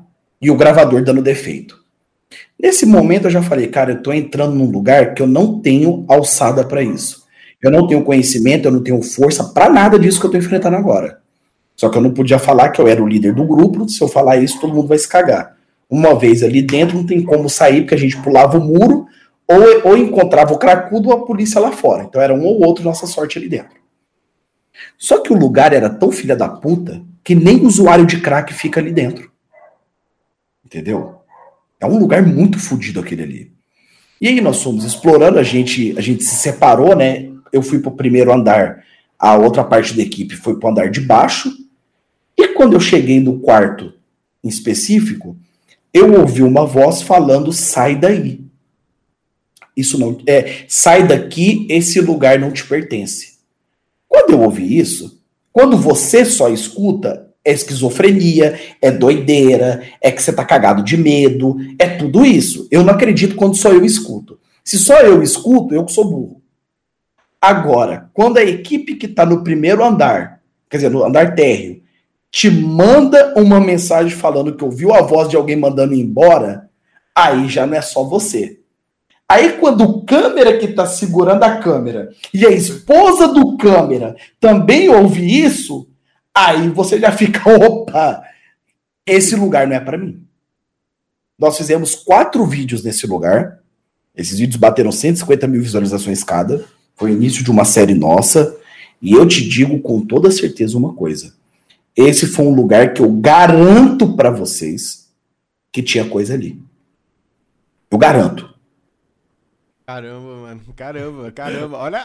Não, e sabe o que é o difícil? É que o jeito que ele conta uma história também, o cara é muito profissional, é. né? O jeito que ele conta uma história, você já fica, pô, mano. O cara pode estar falando, eu fui comprar um pão você já fica, caramba, o cara foi comprar um pão, e agora? O cara já, já te envolve numa história. Você já jogou RPG? Uma pergunta Way aqui, tá? Você já jogou RPG? Já, cara, já joguei Você como RPG, mestre de, de, de, um jogo de terror, nossa, cara. Não quer mestrar, não? Real, mano. Vamos organizar uma mesa de terror, por favor. sinto saudade de jogar RPG. Sinto muita falta disso. É, eu também sinto. A gente tentou jogar aí online aí, mas não dava, não dava a mesma imersão, não. E, cara, e, e você tá contando essas histórias aí lá em Portugal, é... você, já, você já deve ter ouvido falar da Capela dos Ossos, né? Sim. Que, que lá em Portugal é. Galera, depois vocês podem procurar no Google também. A Capela dos Ossos é literalmente uma capela onde o revestimento das paredes são as ossadas das pessoas que. É, é, das freiras, dos padres, de alguns fiéis. Então, mano, quando você entra ali dentro, Cara, quando você entra aí dentro, você já começa assim, mano, você, você já, já fala, porra, o que, que é isso? O que é que tá rolando? Você não quer encostar nas paredes? Né? Mano, você não quer encostar em nada, porque quando você entra lá dentro, você já começa, tipo assim, velho, o que é que tá rolando aqui, sabe? É, é e, e, e, eu lembro, eu tenho, eu sou muito cagão, sou muito cagão. Você contou essa história aí, se fosse comigo, mano, eu já tinha mijado na calça na hora e talvez corrido da casa. Eu sou muito cagão. Eu sou o tipo de pessoa que eu, eu tenho muita. Eu tenho uma, uma imaginação muito fértil. Ou não, né? Às vezes, é, vamos supor que é além da imaginação. Mas sempre que eu me deparo com alguma coisa mais sobrenatural assim, cara, eu tenho uma dificuldade imensa para dormir. Não consigo. É, eu vou dormir, começo a ver coisas assim. É surreal. É, a minha infância inteira eu tive muito pesadelo assim com, com coisas assim. Então, você já tá contando aí, eu já tô me arrepiando, já tô pensando, porra, nem vou dormir essa noite. Porque, mano, eu, eu acredito que, sei lá, é aquilo que eu falo, mano, existe sempre. É, é aquilo que eu sempre falo sobre a religião. Existe alguma coisa, não vou te falar se é o Deus, se é o Cristo que você conhece, se é o cara que você conhece, mas existe alguma coisa acima disso aí. E da mesma forma que existe uma coisa pro bem, com certeza existe uma coisa pro mal. Então, cara, tem que respeitar. Isso que você falou, Isso que você falou é muito inteligente, porque eu sempre falo pra galera: esquece Deus, esquece Alá, esquece, sei lá. Vamos falar de energia. Sempre falo para as pessoas: você já entrou numa cadeia? Em algum momento da sua vida, você já entrou numa cadeia? Quando você entra numa cadeia, o clima já pesa. Entendeu? Você já, pum, você já cai ali dentro. Já entrou, quer ver outro lugar? Hospital. Principalmente é, em partes. É, em, em, partes onde há muito choro. Por exemplo, já entrou numa sessão de oncologia de um hospital? Sim, sim, total. É, oi, Geri. Então, assim, tem lugares que você entra que você sente a energia. Sim. Você sente que ali tem alguma coisa e. Entendeu? Eu tenho um tio que ele é médico. Ele trabalha em UTI. Ele é especializado em UTI. Entendeu? Meu tio, ele é um homem muito cético com a vida, muito sério. E nunca vi meu tio fazer nenhuma piada ou graça em qualquer coisa. Mas ele fala o seguinte: tem dia que o anjo da morte vem. Ele falou. E quando o anjo da morte. Olha que doideira. E quando o anjo da morte vem, todo mundo que trabalha na UTI sabe. Começa em sequência. Morre um paciente, 20 minutos depois morre outro paciente, e vai, vai em sequência. Tu... Meu tio estava me contando. Pergunta para qualquer enfermeiro ou qualquer pessoa que trabalha em UTI sobre o dia do caos. Eles chamam de dia do caos, que é quando vem em sequência. Até minha professora na faculdade de enfermagem falou isso, que eu fiz o início da faculdade de enfermagem. Ela falou para mim, ela falou assim, olha, dentro da UTI, parece que um vai puxando o outro. Morre um, 30 minutos depois morre o outro e começa uma doideira e tudo mais. O Entes perguntou para mim o que eu acho do conteúdo do Spook, que é uma coisa que sempre me perguntam há muitos anos. Entendeu? Eu vou responder isso pro Emps com uma frase do meu pai. Uma história do meu pai. Meu pai é um homem fortaço, parece o Arnold. Ele é da geração dos maromba. Entendeu? Ele é da geração dos maromba. Meu pai é um homem que, sinceramente, é difícil de você enganar, viu? Meu pai é um cara assim que ele chega a ser chato, cara, para você enganar ele. Quando meu pai era mais novo, ele foi conhecer o João de Abadiânia. Vocês já ouviram falar do João de Abadiânia? Infelizmente. Não, não, peraí, eu tô o confundindo. O Diabadiano não é o. Não, não é o. Não, não, é o. Foi mal, tarado, foi mal. Não. não, foi mal, então. É o confundi. João de Abadiânia. O João de Abadiânia, ele é um cara tão sério que até a Oprah é, e, e, pessoas famosas foram atrás dele. Não, não é o João de Deus, é outro cara. É outro cara. Esse cara, você chega lá, é um, é um monastério simples, ele não te pede dinheiro, tá? Ele não vai te pedir dinheiro. Ele só pede uma cesta básica porque ele cuida de várias crianças órfãs ali. Isso é meu pai quem conta. O meu pai chegou tranquilamente, meu pai, um mão alto, forte, chegou, é uma mesa, um copo de água, uma velinha. Não, nem vela tinha. É uma mesa, duas cadeiras, um copo de água. Meu pai chegou, ele falou assim: tudo bem? É, eu não preciso saber o seu nome, eu só preciso segurar a sua mão. Pegou na mão do meu pai. Na hora que ele pegou na mão do meu pai, quem apareceu ali foi o avô do meu pai que morreu quando meu pai tinha seis anos. A maior ligação da vida do meu pai foi com esse avô dele. Quando esse avô dele morreu, meu pai tinha seis ou sete. O meu, o meu pai entrou em depressão com sete anos de idade e quase morreu. Ele pegava 40 graus de febre toda noite. Os dois tinham uma ligação que eu não sei te explicar. E já já, isso aí é relacionado ao Spook. Peraí. E aí, cara, nessa história, esse homem virou e falou assim: mudou a voz, mudou o jeito, mudou a postura e falou assim: como que tá o meu, como é que era o nome? O meu grandão molecote. Que era como o avô do meu pai chamava ele, grandão molecote o vô sente muita saudade de você, principalmente de te levar para ver os cavalos na Vila Nova e da gente brincar. O vô te ama muito e tem muito orgulho do que você se tornou. Coisa que o vô do meu pai fazia, levava ele para ver os cavalos, levava ele para brincar ali na região da Vila Nova. Como que ele sabe que é da região da Vila Nova? E como que ele sabe o apelido grandão molecote? Ponto. Tá. Meu pai até hoje conta essa história chorando. E meu pai, para fazer meu pai chorar é difícil. Um dia eu conversando com o Spook, porque eu converso com o Spook, eu conheço o Spook, Um dia conversando com o Spook, papo vai, papo vem, pipipipopopó, a gente fazendo um podcast junto, depois a gente batendo papo em offline, ele virou e falou assim: fala pro seu pai que o avô dele sente muita falta dele e que tá morrendo de saudades do molecote grandão. Ponto. Eu, sem saber ao certo, cheguei no meu pai um dia Falei, pai, um amigo meu mandou um recado para você. Qual recado? O seu vô tá morrendo de saudade do molecote grandão. Meu pai começou a chorar. Então, assim, o trabalho do Spook, ele é real? Quem sou eu para julgar? Pode não ser a minha crença, mas é a crença de outra pessoa. Talvez ver a coisa pelo vídeo, pela televisão, pelo monitor e tal, pode ser um pouco exagerado? Pode. Mas quem sou eu para falar do trampo do cara? Essa é a minha filosofia, entendeu? Tem coisas que a gente não explica. Sendo sincero, tem coisa que a gente não explica. E essa é uma delas. Total, cara. Total. E o Spook, ele tá, ele tá muito em alta, né? Tá muito em evidência, na verdade. Hoje em dia, a galera tá, tá acompanhando ele muito.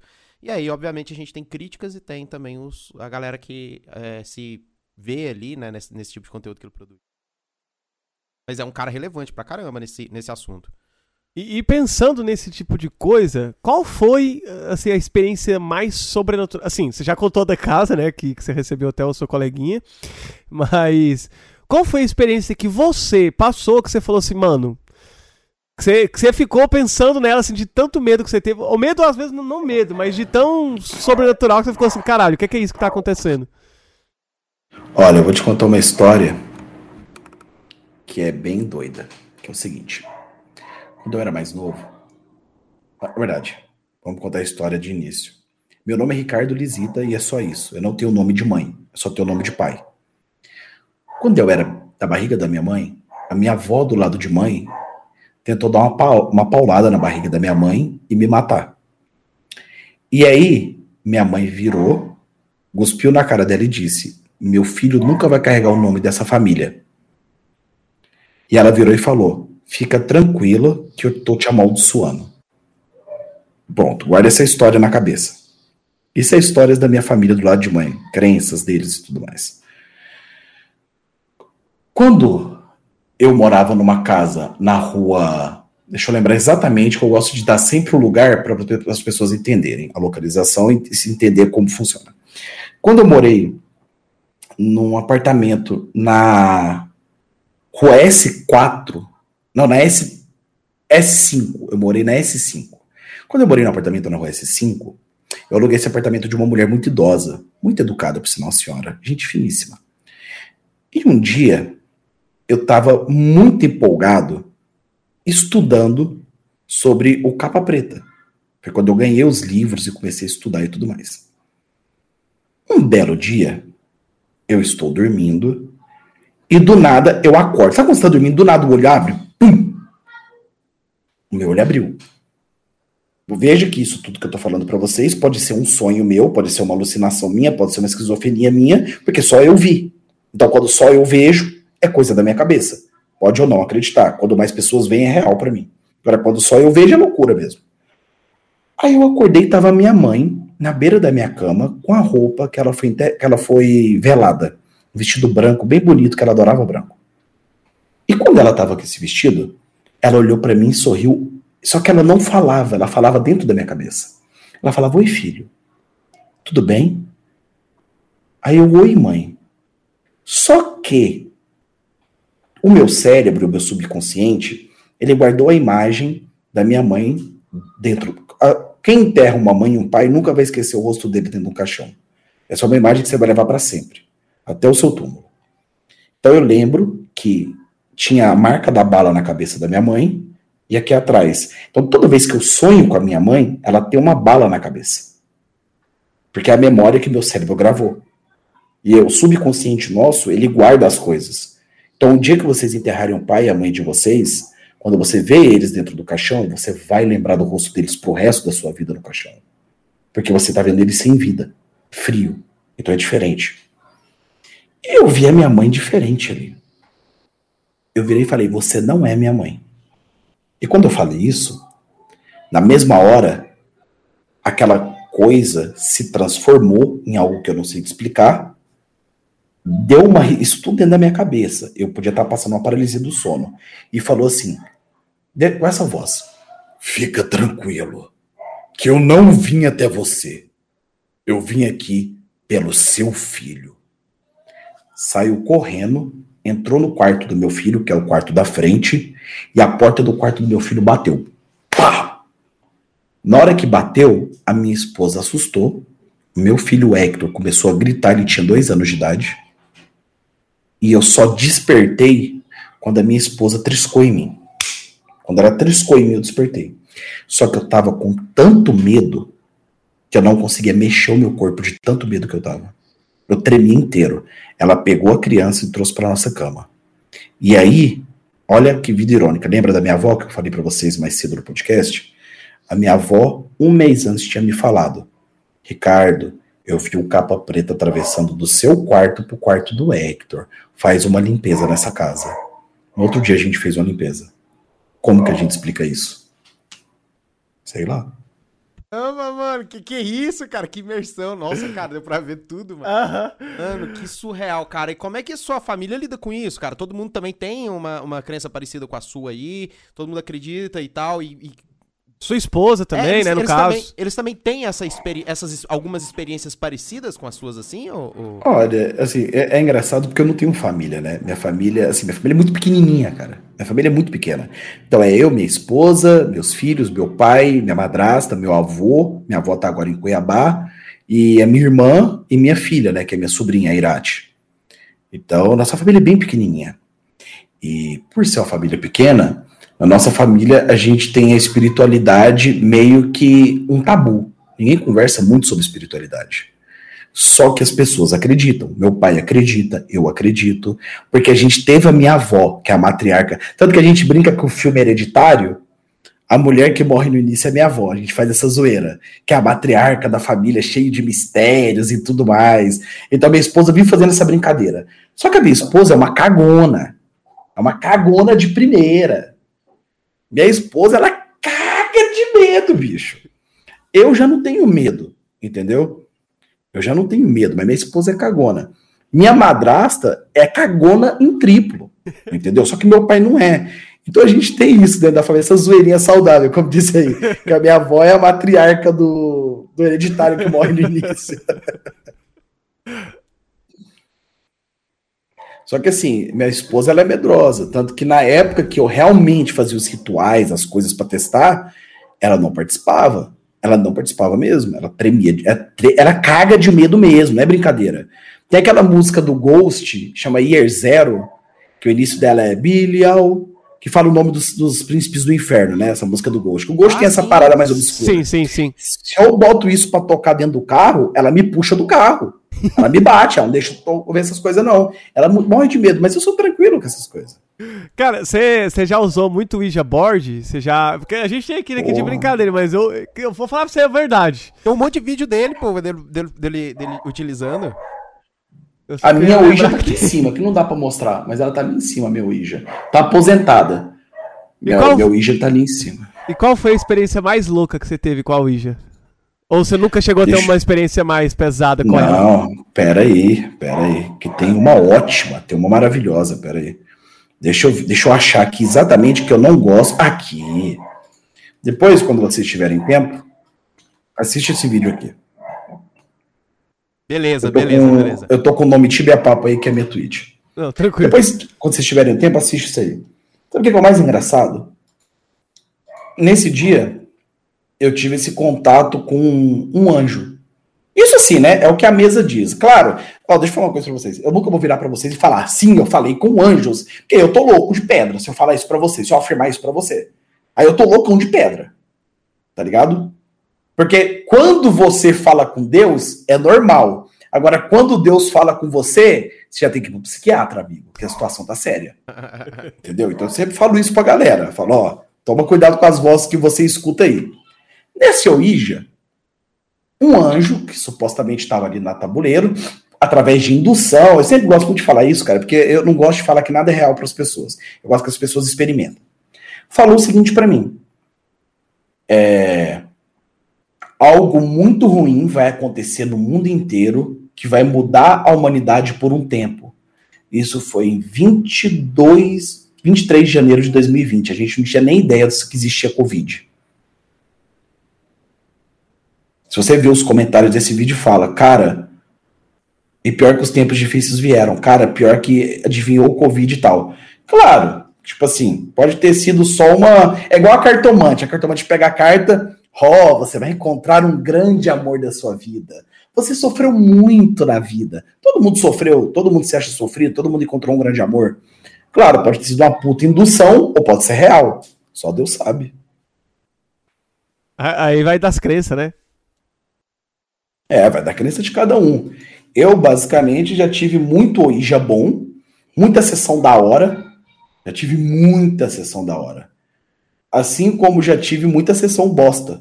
Agora, eu tive uma sessão que eu nunca gravei, que foi com os amigos meu youtuber. Cara, eu não vou falar quem tava no meio, porque a gente deixou esse segredo, porque, né?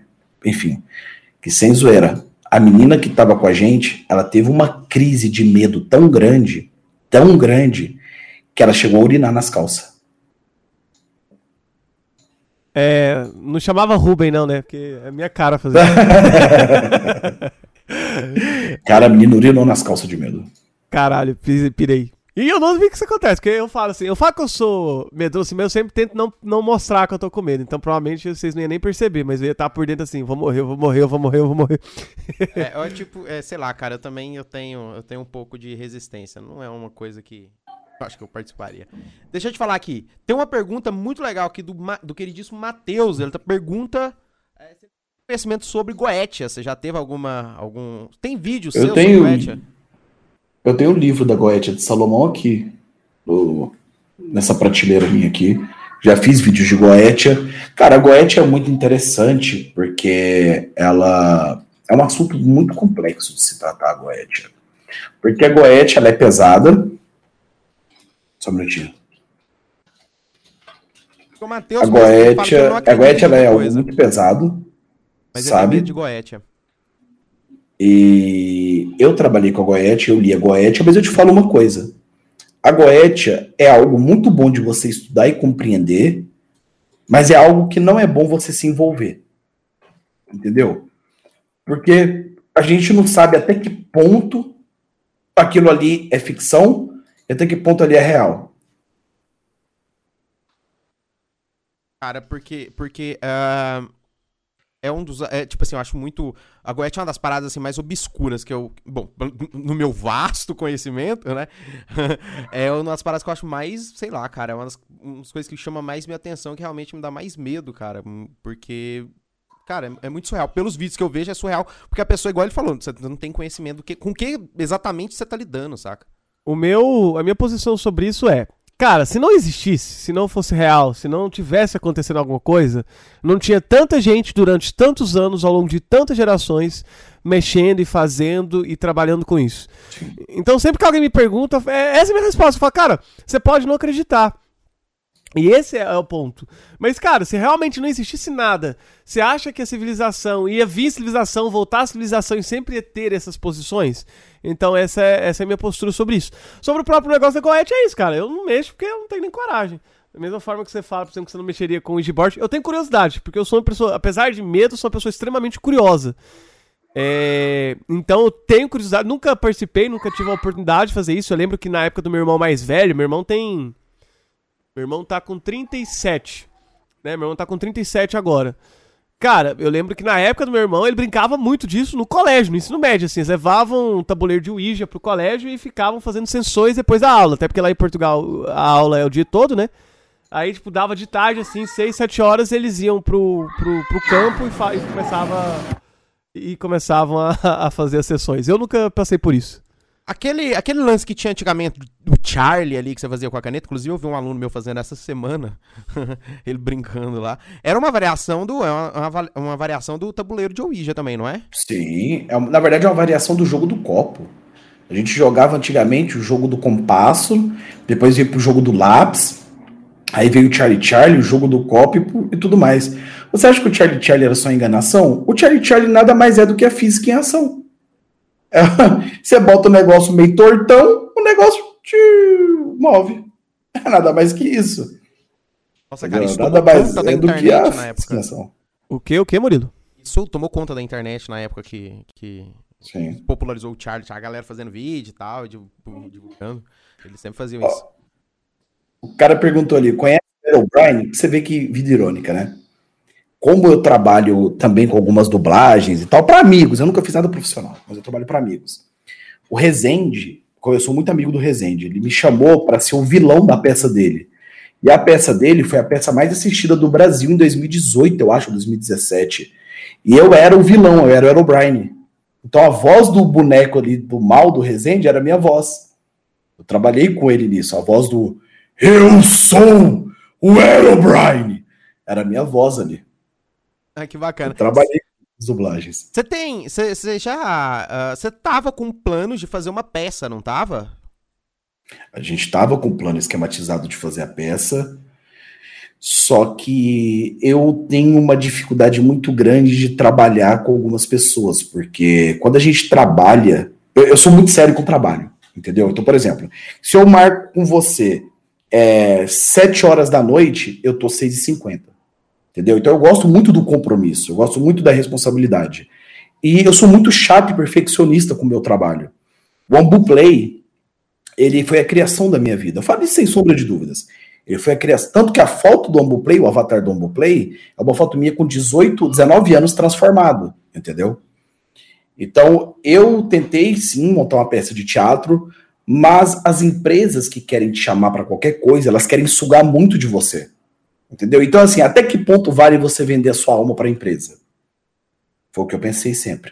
Por isso que eu não desenvolvi a peça, por isso que a peça parou no projeto. A peça era eu e mais outro youtuber, mas não estava dando certo. Porque num projeto, ou cada um dá 50%, se um der 51 o outro der 49, não funciona. Eu, eu sempre falo aqui, né? Sempre faço meu merchan. Eu já fiz teatro e sempre que alguém fala sobre teatro, eu já falo que eu estou à disposição, é teatro, dublagem. Se quiser, pode me chamar que eu, eu participo.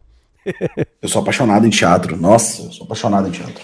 Eu apresentei uma peça aqui em Goiânia que chamava Romeu e Julieta do Sertão, que era uma releitura sertaneja da peça Romeu e Julieta. Muito bom, do diretor Samuel Baldani. Cara, o que eu mais gosto isso, teatro, Eu só queria falar que é, Eu só queria falar que eu fiz a peça.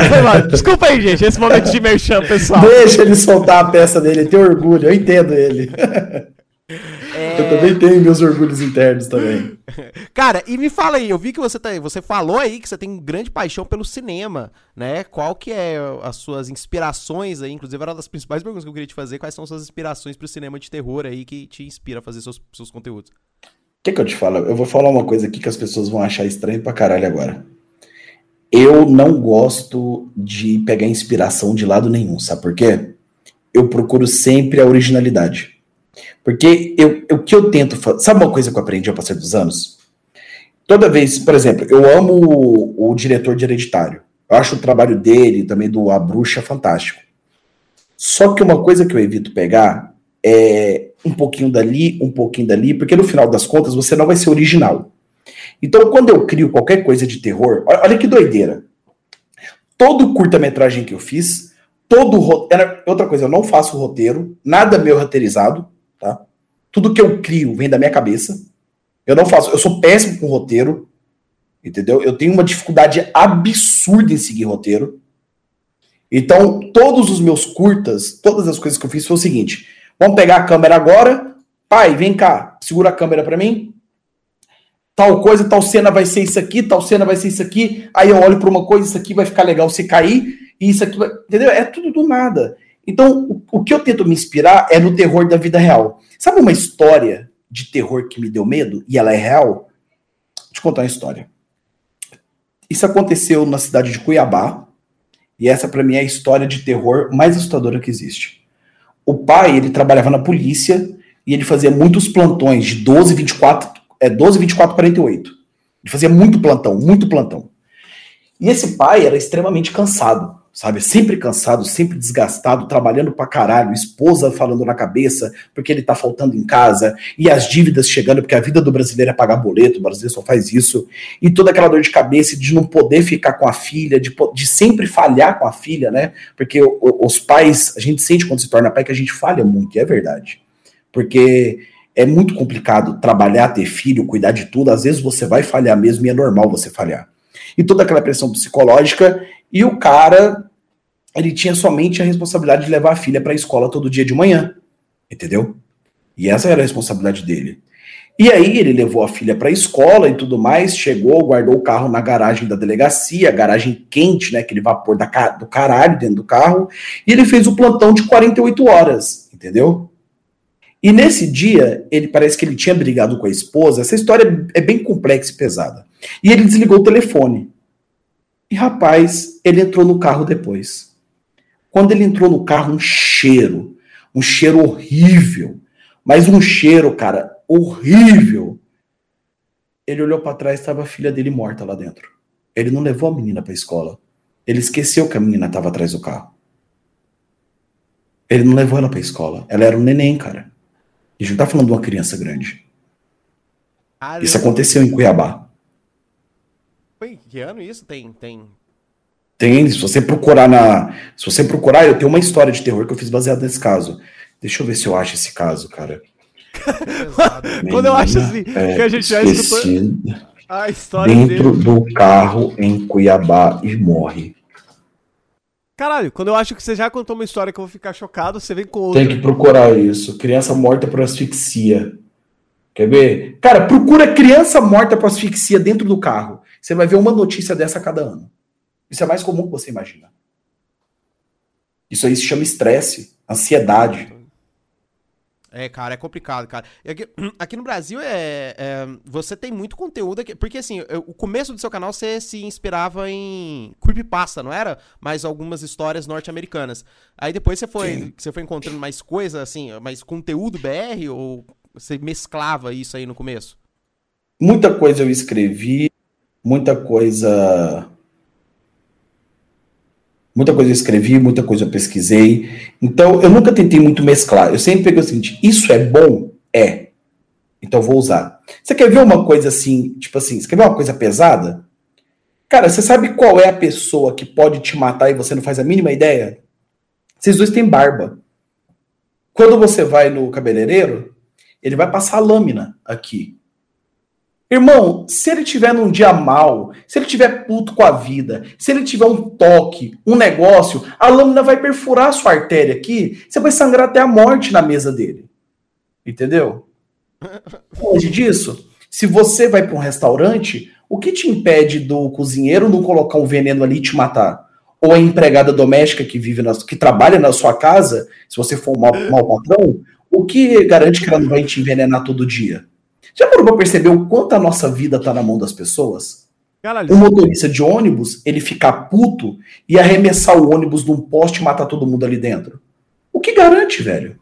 Que legal, aí, pessoal. Tranquilidade pro seu dia a dia. É, não, eu já tô pensando, né? Porque a gente já tem isso com, né, nas escolas norte-americanas. Infelizmente, teve aqui no Brasil é, esses dias, né? Que foi o moleque que.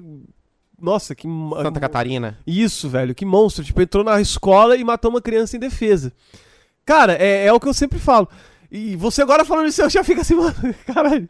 É, a nossa vida, ela acaba, é um sopro mesmo, né, velho? É, é, um sopro mesmo, porque não, cara, não tem jeito, não tem, não, não, não tem... Cara, não tem Cara, você quer ver que doideira?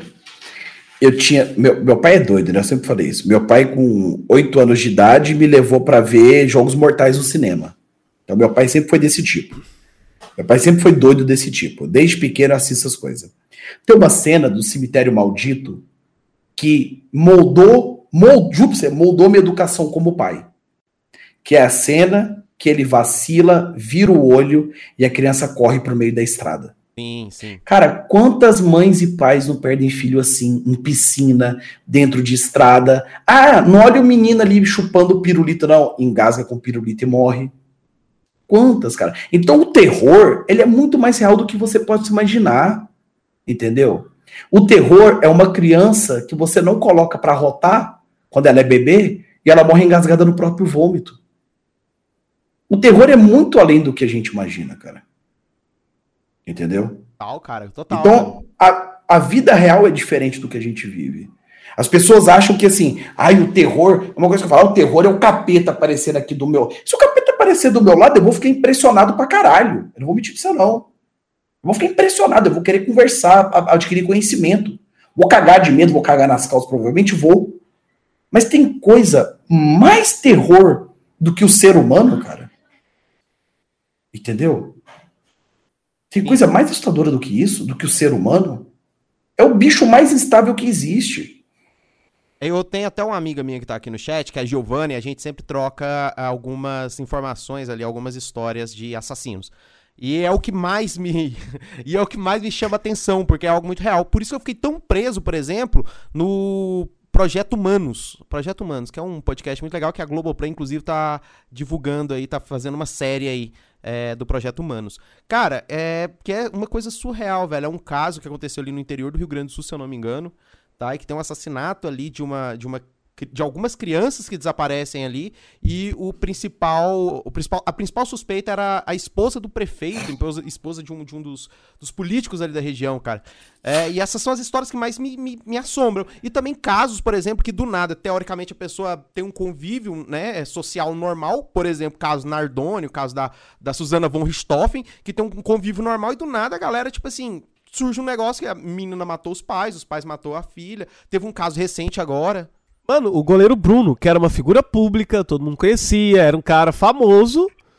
Por causa de uma besteira, o cara picota uma mulher e dá ela pros cachorros comer, sabe? Isso é literalmente história de cinema. Você fica assim, cara, é, que, que insanidade foi essa e que Vale lembrar que o caso do goleiro Bruno, ele é estudado nas faculdades de Direito porque não tem corpo, não tem crime. O caso do Bruno é debatido em faculdades de direito até hoje. O caso que mudou a perícia brasileira foi o caso da Isabela Nardoni. O caso Nardoni foi que alterou toda a perícia brasileira. Foi o primeiro caso que desafiou a perícia brasileira. Teve que trazer gente de fora, o FBI envolveu, entendeu? Então, assim, se a gente for falar sobre. Eu até agora criei né, um dos canais agora da Ambu Media, o Mente Perversa, que é um, é um canal de casos criminais. Cara, se você parar para pensar, é porque assim, a gente fica. A gente endeusa muito o, o gringo, né? Porque lá a gente tem o Ted Bunny. Cara, a gente tem o Manico da Floresta, o Manico do Parque. Nós tivemos o Pedrinho Matador, entendeu? Nós temos serial killers brasileiros. Nós tivemos o cara daqui de Goiânia, aqui o Thiago Goiânia, de Goiânia. Isso o Thiago de Goiânia. Exato, cara. São casos surreais, assim, velho. É, outro Sim. caso também que eu, eu não sei se você pode falar, mas que também mudou uma relação de como a gente lida com esses crimes é o caso da Eloá também, que mudou, eu acho que ali nesse sentido, a relação É o vídeo mídia, de amanhã né? do Mente Perversa. Ah, é? Não, então, não, então calma lá, não vamos falar sobre isso amanhã, vocês vêm lá no... no não, mas pra você ter ideia, o caso Eloá, quem matou ela, além do, do assassino, que é o Lindenberg, foi a mídia brasileira. A mídia brasileira foi culpada da morte de Eloá. A mídia virou um Big Brother cárcere. Prender. Cara, era um Big Brother. Você ligava na televisão, tava aquela filha da puta da Sônia Abrão. E agora vamos falar ao vivo com o sequestrador. E aí, Lindeberg? Porra, pelo amor de Deus, a polícia não tinha como trabalhar naquele caso. A mídia fudeu a polícia do estado de São Paulo. Cara, a Sônia Abrão já se pronunciou sobre isso, porque para mim é, é, é, ridículo essa, essa postura dela, velho.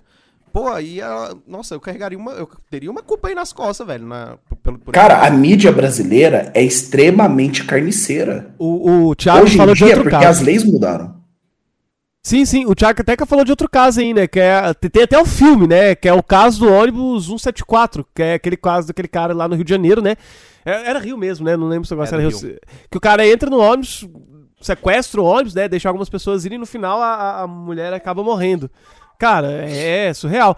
E uma das coisas que eu queria te perguntar, às vezes, uh, uh, Ricardo, que você tá mais por dentro disso, é porque nos Estados Unidos acontece mais ou é porque lá se trabalha mais em cima disso?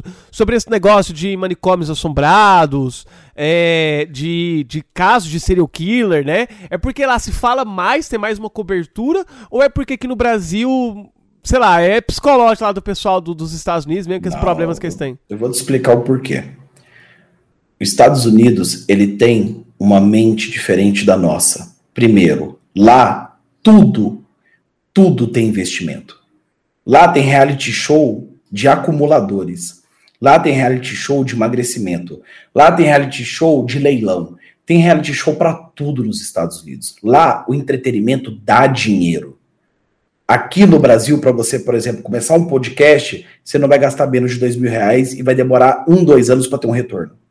Por quê? Porque no Brasil o entretenimento é considerado coisa de vagabundo.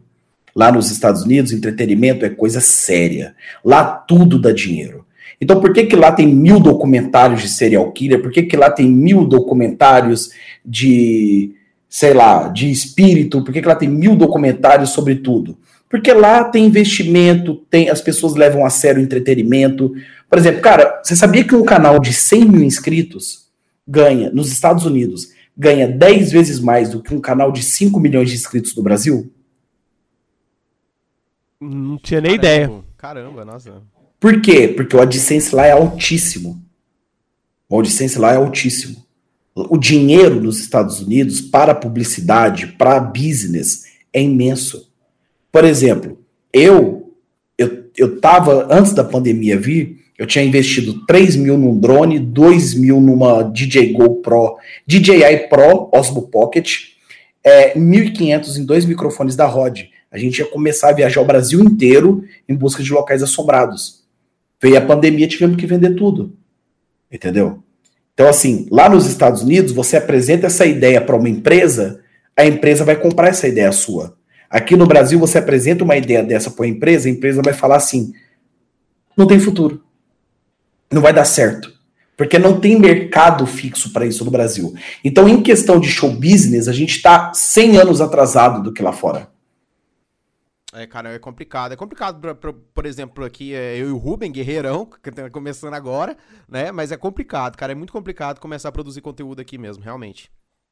É, tipo, não é muito valorizado, né? É aquilo até que eu comecei brincando na live, né? Falei assim, ó, ele trabalha com o YouTube, é trabalho. A gente aqui no podcast é trabalho. É porque o pessoal de fato não leva isso como um trabalho. Eu já falei isso no, no episódio com o Guilherme e repito. Até eu conseguir explicar para as pessoas da minha família que eu tava fazendo live na Twitch ou que eu tava começando a produzir o podcast, que eu tava trabalhando, que eu não podia ser interrompido toda hora, que eles não podiam ficar aparecendo o tempo inteiro e gritando da cozinha, me pedindo para fazer alguma coisa. Porque, por exemplo, minha mãe agora tá de férias aqui. Aí minha mãe, ela quer que eu fale, faça alguma coisa, ela não, não vem aqui e fala, não. Ela lá da cozinha. Arrube! Arrube! O que, é que foi, mãe? Vem aqui! É desse jeito. então, até ela entender, e o meu padrasto também, por exemplo, que tô trabalhando, tô fazendo podcast, tô com outra pessoa aqui que tá conversando com a gente, foi difícil. É, é porque a gente não tem como exigir dos mais velhos algo que eles não tiveram contato. Sabe uma coisa que eu falei com a minha esposa essa semana? Falei, cara, imagina se a sua avó tivesse acesso ao TikTok. O tanto de música antiga que ela não ia ver, o tanto de coisa legal sobre o mundo que ela ia ver, de culinária, de receitas, de danças, de coisa que ela gosta de ver e ela não tem acesso a isso. Entendeu? Então, assim, um dia nós seremos os velhos, entendeu? Vão ter tecnologias que nós nunca vamos entender. Então, o que que eu. Primeiro salário meu, salário de verdade do YouTube, isso foi depois de muito tempo, foi R$ 1.500. Eu cheguei no meu pai, botei 400 reais na mesa e falei: tá aqui o meu gasto mensal que eu dou dentro de casa. Meu pai olhou nos meus olhos e falou: Você tá trabalhando no tráfico? Onde você arrumou esse dinheiro? Porque como que você vai explicar que o vídeo que você faz da internet, você ganhou R$ 1.500 com aquilo? É, cara, é complicado. Eu também tenho muita dificuldade, às vezes, para explicar pro pessoal o que, que, eu faço, porque eu sou professor, além de, de daqui, né? É o que me, me, me, sustenta, né? Eu sou professor e aí minha mãe fala, pô, você tá deixando de dar aula para fazer isso? Eu falo, não, mãe, calma aí. Então, então eu consigo fazer as duas coisas. Tem tempo para cada uma delas, né? Mas é complicado sem explicar isso aí mesmo. Não, é. Até, até, por exemplo, minha mãe falou a mesma coisa. Não, mas, meu filho, mas peraí, você tá mexendo com isso, mas você não queria dar aula? Você não, você não queria dar aula em faculdade um dia? Mas peraí, você vai paurar a sua vida por causa disso? Não, mãe, é só algo que eu também estou fazendo. E é óbvio, a gente dedica muito tempo, pô.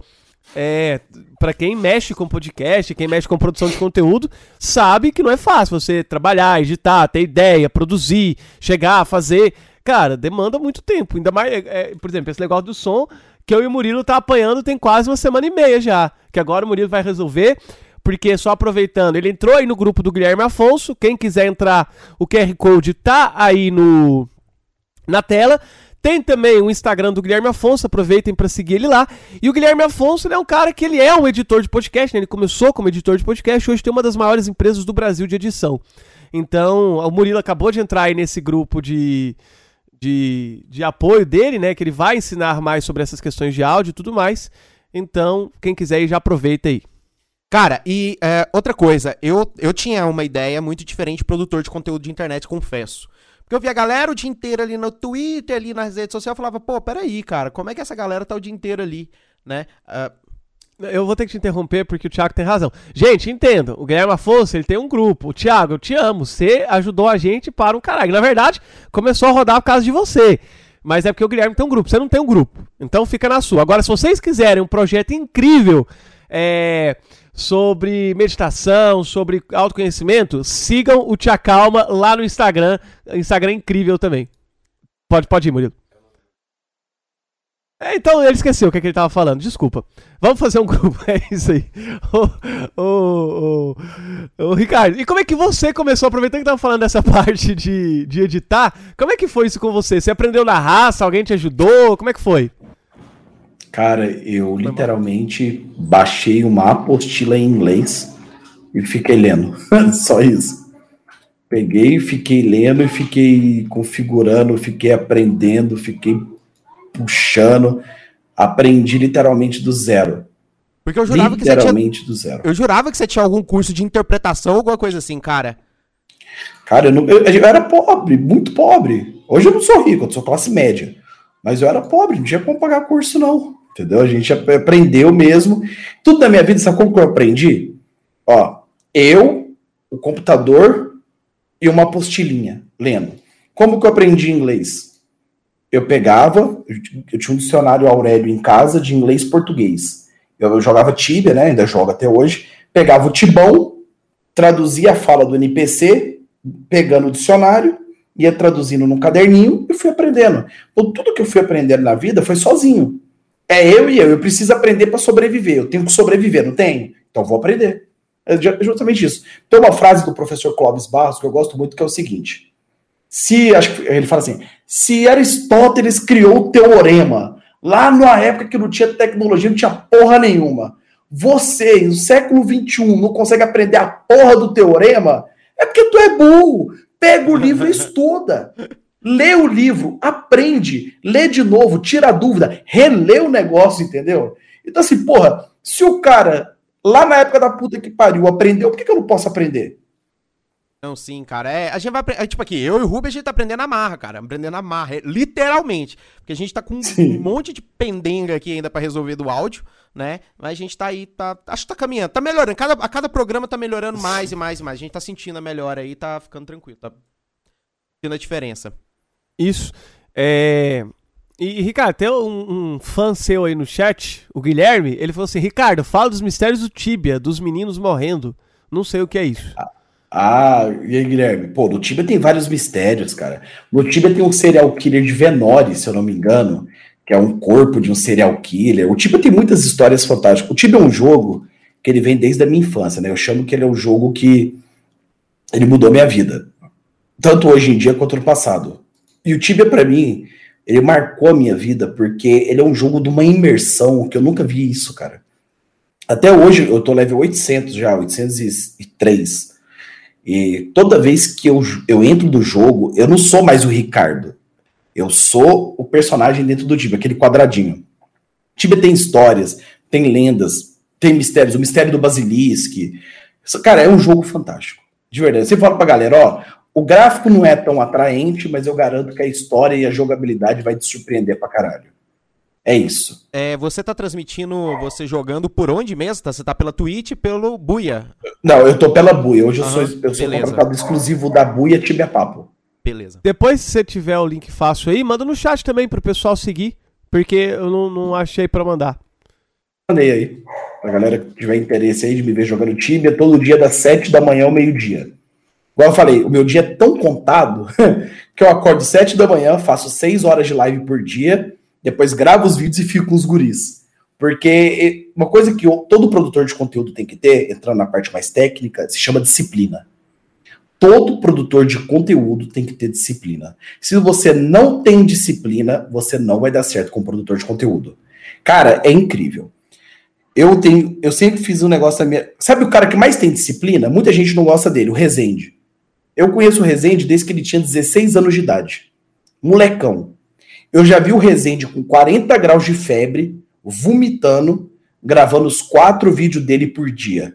Eu já vi o Rezende com a perna quebrada, gravando os quatro vídeos dele por dia. Não é à toa que ele é o que é hoje. Ele é o único cara que não importa o que aconteça. Primeiro ele trabalha desde os 16 anos. Primeiro ele trabalha, produz, depois ele faz as outras coisas. Ele nunca ia para uma festa sem antes estar tá, tá o trabalho feito. Ele nunca ia se divertir sem antes estar tá o trabalho feito. Eu ia, falar, eu ia falar que ele produzia um vídeo por, por dia, mas não, ele produz quatro vídeos por dia? Quatro por dia. Quatro por dia. E o David Jones que produzia sete? Caramba, bicho. Essa galera ainda produz é. esse, essa, esse grande número de conteúdo assim? Cara, se o Resende hoje quiser parar de trabalhar, deletar tudo e ir morar no meio do mato, ele tem dinheiro para fazer o que ele quiser. Ele produz porque ele é ele é produtor de conteúdo, irmão. Ele produz três, quatro vídeos por dia. O cara, ele acorda, trabalha, come, trabalha. E, e, tipo assim, ele trabalha sério mesmo, tá ligado? Ele é um dos caras mais sérios que eu já conheci na minha vida em relação ao trabalho. É doideira a produção dele de conteúdo. Ele tem uma mansão de produção de conteúdo.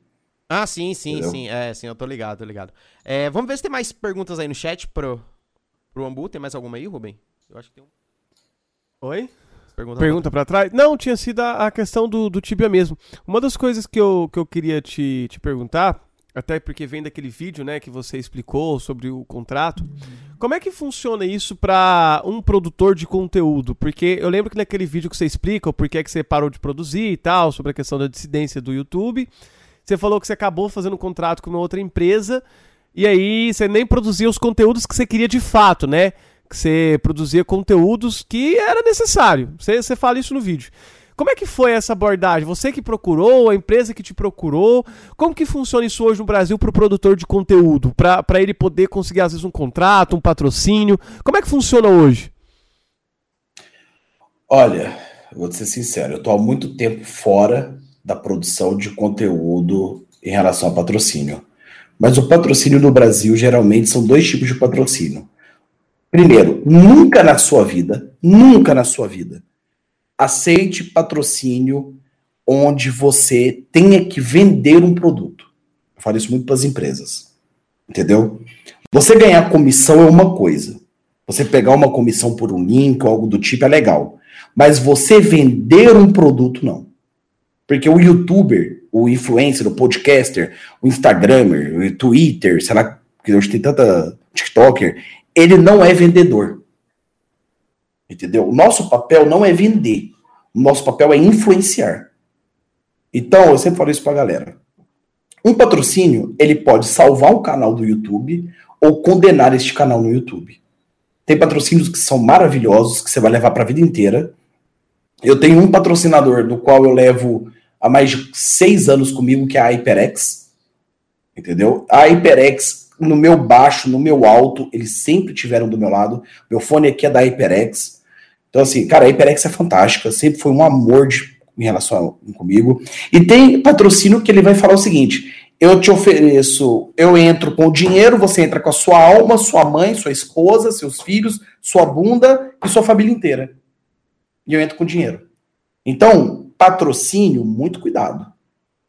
Entendeu? Patrocínio é faca de dois gumes às vezes. Saquei, saquei. Tem uma pergunta do MC. Ah, tá. É, peraí, deixa eu ler aqui. É, uma dúvida que eu tenho. O YouTube ainda oferece os... Oferece os assistentes para o canal como era antes? Somente canais acima de um milhão de inscritos ganham o que chama de Talent Manager, que é a pessoa que faz o manejamento do, do influencer. A verdade é que ele é tão útil quanto você pegar um, palito de dente, enfiar no dedão do pé e dar um chute na parede. Nossa senhora! a utilidade é a mesma. Resolve nada. Ainda dá dor de dor, né? Sim. A HyperX que chegou em você ou você que chegou na. Então, a primeira regra que eu aprendi quando se trata de YouTube e de marketing é: se você vai até a empresa, você perde 50% do seu valor. Você tem que esperar a empresa vir até você. Toda vez que eu me aproximei da empresa, ela fala assim: opa, para que, que eu vou oferecer uma grana para ele se ele já está é, interessado em mim? Teve. A regra do marketing é essa. Isso é tão real que tem um negócio que eu consumo, não vou agora citar o nome porque não tem necessidade. Mas eu mandei pra eles, eu falei, cara, é, eu tenho várias, vários. Eu compro o produto de vocês e não sei o que. Já tem muito tempo que eu compro o produto de vocês. Tem várias pessoas que eu, que eu levei para comprarem o produto de vocês.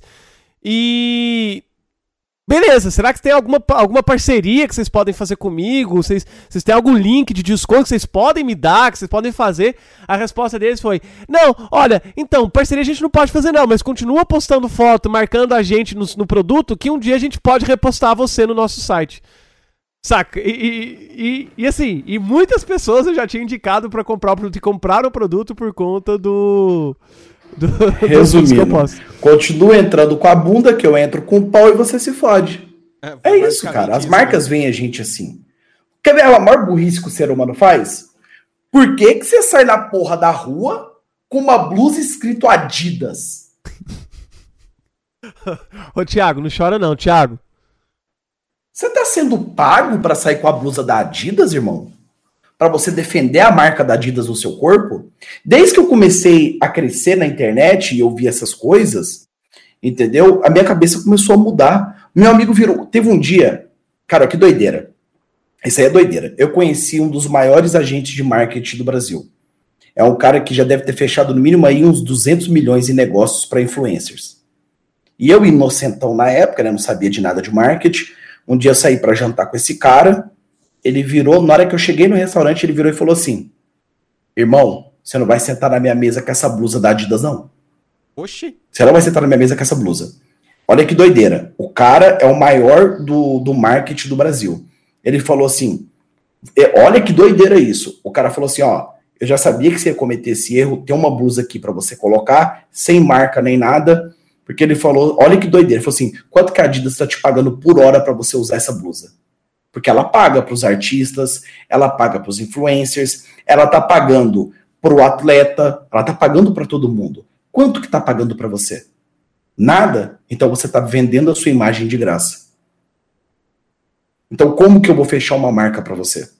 Cara, pior que você, assim, você que já é grande, você tem que ter essa preocupação realmente. Porque, igual a gente falou aqui no começo, cara, você é produtor de conteúdo e você tem que sobreviver disso, cara. Então, se você for ficar fazendo gracinha, não dá, né, velho? Você tem boleto, a conta vai chegar, né? E ter preocupação com isso, cara, é uma coisa que, pra mim, pelo menos na nossa realidade, eu nem imagino, velho. É, mas realmente, cara, essa preocupação tem que ter, né, velho? Não é qualquer produto. Eu também não sabia disso. Quer ver uma coisa que ele. Cara, olha que doideira. Esse cara é tão louco de pedra que uma vez eu fiz um stories bebendo Coca-Cola, ele só me, ele só me mandou um e-mail. Se você continuar botando a Coca-Cola de graça nos seus stories, eu não vou fechar nada para você na sua vida.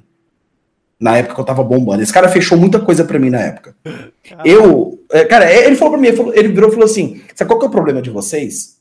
Ele falou, deixa pra mim. O problema de vocês, influencers, é que vocês não entendem que vocês Cara, eu tive na época como o Play bombava, na época minhas lives bombavam, eu peguei cinco trend topics mundial numa noite, em cima da MTV, no maior prêmio de música deles. Caramba, bicho! Eles viraram, ele virou e falou: vocês não têm ideia do poder que vocês têm na mão. De influência, de manipulação de mercado, de qualquer coisa. Por exemplo, usa um óculos de um tipo que na outra semana muitas pessoas vão usar óculos desse tipo. Porque adolescente é fácil de influenciar, cara. Você pega aí, por exemplo, esses caras gigantes que trabalham. A minha, minha sobrinha, a minha filha, né? Pega minha filha, por exemplo. Cara, minha filha é o dia inteiro, parece um macaco de circo, fazendo dancinha de TikTok. Você olha pra menina, ela tá assim, ó. Dançando. Eu, que porra é essa? Tá com problema? Deu tique nervoso? O que que é? É dancinha do TikTok. Olha o aluno de vocês. Olha pros seus alunos pra você ver. Do nada ele tá assim, ó. Tá dançando. Por quê? É influência. Entendeu? É influência. A gíria que eles falam é influência. Tudo isso é influenciado. Olha, muitos dos alunos de vocês devem falar: e aí, mano, deu capa hoje? E aí, como é que tá o chavoso? Tudo isso é influência. Assim como nós fomos influenciados por filmes, por séries, por muitas coisas. Entendeu? Só que a gente não percebe isso. Hoje em dia, quem te influencia não é mais a Globo, é o produtor de conteúdo dentro de casa. É, a, gente é até, a, gente até, comentou, né? Eu não lembro se foi numa call que a gente falou que a, lá em Portugal a galera tava tendo um problema, velho. Porque a galera de Portugal tava sendo influenciada pelo sotaque brasileiro, por conta dos influenciadores, os youtubers daqui. Então eles estavam perdendo o sotaque lusitano. O que para mim é uma maravilha. Eu acho que isso é uma revolução mundial, né? Você perder o sotaque lusitano. É uma reparação histórica. Exatamente. Eu acho que eu tô em minoria aqui, então vou ficar de boa. É, mas, cara, eu concordo totalmente. E eu vejo isso muito, por exemplo, eu uso muito essas camisetas aqui. Que eu não vou falar qualquer empresa, me recuso. Falei que eu não ia fazer mais merchan pra eles de graça. É, eu, eu falei, falo isso mesmo, não faço mais. Grilei também. Mas, cara, eu entro, por exemplo, dentro de sala de aula e vários alunos meus olham para mim e falam assim: Nossa, de onde você comprou essa camiseta? Caralho, que camiseta irada, nossa, que camiseta massa. Onde você comprou essa camiseta? Qual é o site? Qual é o link? Então, é, é, cara, entendeu? É, é, eu vejo que eles percebem coisas, por exemplo, principalmente nós dois, como eu e o Murilo somos professores, e cara, o professor tem um papel muito forte nisso, por isso que eu sempre responsabilizo muito professor, me responsabilizo muito como professor pelas minhas atitudes e por tudo que eu faço, porque eu sei o peso que a gente tem na vida desses adolescentes, dessas crianças, né, que tem aula com a gente. Nós somos uma figura, é, é uma figura é, de, de autoridade muito importante na vida deles. E, cara, e por isso que eu também acho que a gente tem que ter essa responsabilidade, não só a gente, mas todo produtor de conteúdo. Cara, ele tem que ter essa responsabilidade social com o público dele. Cara, você tem que entender que você tem criança vendo. O meu canal aqui mesmo, a, até a gente mudar o nosso conteúdo e ser um conteúdo só voltado para o podcast, e aí não ser mais um conteúdo voltado para eu jogar com os meus alunos, até então nunca teve nada de donate, nunca teve nada parecido. Porque eu sei da minha responsabilidade com os meus alunos e sei a possibilidade deles confundirem isso, é, é, essa relação de professor-aluno e querer me dar dinheiro. Vários me perguntaram, né, professor, como é que faz para eu pagar você lá, para eu mandar dinheiro, para eu transferir? Eu até então, até o nosso canal ser voltado pro podcast, não mais ser o conteúdo do Ruben, jogador que gosta de vir aqui ficar fazendo gameplay com os meninos e brincar e tudo mais, não tinha nenhum link de doação. Até hoje não tem, na verdade, né? O link de doação que tem aí é, é não é nem um link direto, né? Tem que usar QR Code e é pro podcast, não é nem para mim, pessoal. Isso. E deixa, a gente sempre deixa bem claro também qual que é a situação que a gente tá fazendo isso aí também. Sim, e, e que é totalmente é, é voluntário, né? A gente sempre fala isso, pô, é tem até uma brincadeira lá, tem uns prêmios, tudo isso porque, cara, é muito voluntário. Eu acho que todo influenciador, todo produtor de conteúdo, ele precisa ter consciência social. Não adianta. Não adianta você ser um Sim, produtor de conteúdo e ser um babaca. Eu falo muito pra galera é o seguinte. Eu falo, eu sempre falo assim, ó, o que você vai falar para todos meus amigos? Eu já trabalhei, olha que ironia, quando eu saí do YouTube, eu trabalhei por seis meses em uma agência de publicidade aonde eu meio que trabalhava naquela parte de cala-boca influencer. O que é a parte de cala-boca influencer? É você virar pro filho da putinha que tá com 18 anos de idade, com um milhão de seguidores, virar para ele e falar: não faça piada racista. Não faça piada homofóbica. É você virar e falar isso para esse influencer. Porque muitas vezes ele está sendo criado em um meio onde a piada racista é normal, onde a piada homofóbica é normal. Porque as pessoas são criadas diferentes. Eu tive a criação A, você teve a criação B, e quando a gente vai para o mundo, a gente tem um choque. Que é aí que a gente aprende que a piadinha racista te dá cadeia, te dá aí uma, um processo de injúria, ou te dá três socão na cara que você vai ficar com o queixo caído. Convenhamos então, que eu trabalhei, eu trabalhei numa empresa que chama. A gente traba, eu trabalhava na parte de contenção de danos. Sempre que o influencer falava merda, ou fazia alguma piada de mau gosto no vídeo, eu mandava cortar. Então, por exemplo, o cara tá no meio do. No, por exemplo, ó, ó, um negócio. O cara tá no meio de um jogo de FPS e tal. Pá, pá, pá, pá, pá. Porra, estuprei esse inimigo meu. Foi um estupro essa bala que eu dei. Irmão, na hora que qualquer agência de marketing for ver o seu vídeo, você falar isso, você não ganha patrocínio nem do bar do Tião. Entendeu? É que a galera não tem então, noção, né? Sim, a galera não, a galera não entende como funciona o mundo. Ah, mas o mundo tá chato. Eu sempre ouço muito isso na minha vida. Ah, mas o mundo, meu pai fala muito isso, o mundo tá chato. Eu falei, tá chato porque não é com você. O dia que você for afetado pela piada, olha essa coisa aqui, uma, um exemplo que eu acho perfeito. Eu tenho um amigo meu que ele tem muito seguidor. Hoje em dia ele tá com 5 milhões de seguidores. Há muitos anos atrás, a vida ensinou para ele uma lição e junto comigo também ensinou. Ele era um cara muito zoeiro, e num dia, no meio de um vídeo dele, ele fez uma piada relacionada a autismo. Ah, larga de ser autista. Parece um autista falando blá, blá, blá, desse jeito. Engraçado, todo mundo riu. Ele ia fechar um contrato com uma empresa de jogos e essa empresa ia pagar no ano dele 100 mil reais para ele ser a cara do jogo que estava chegando no Brasil.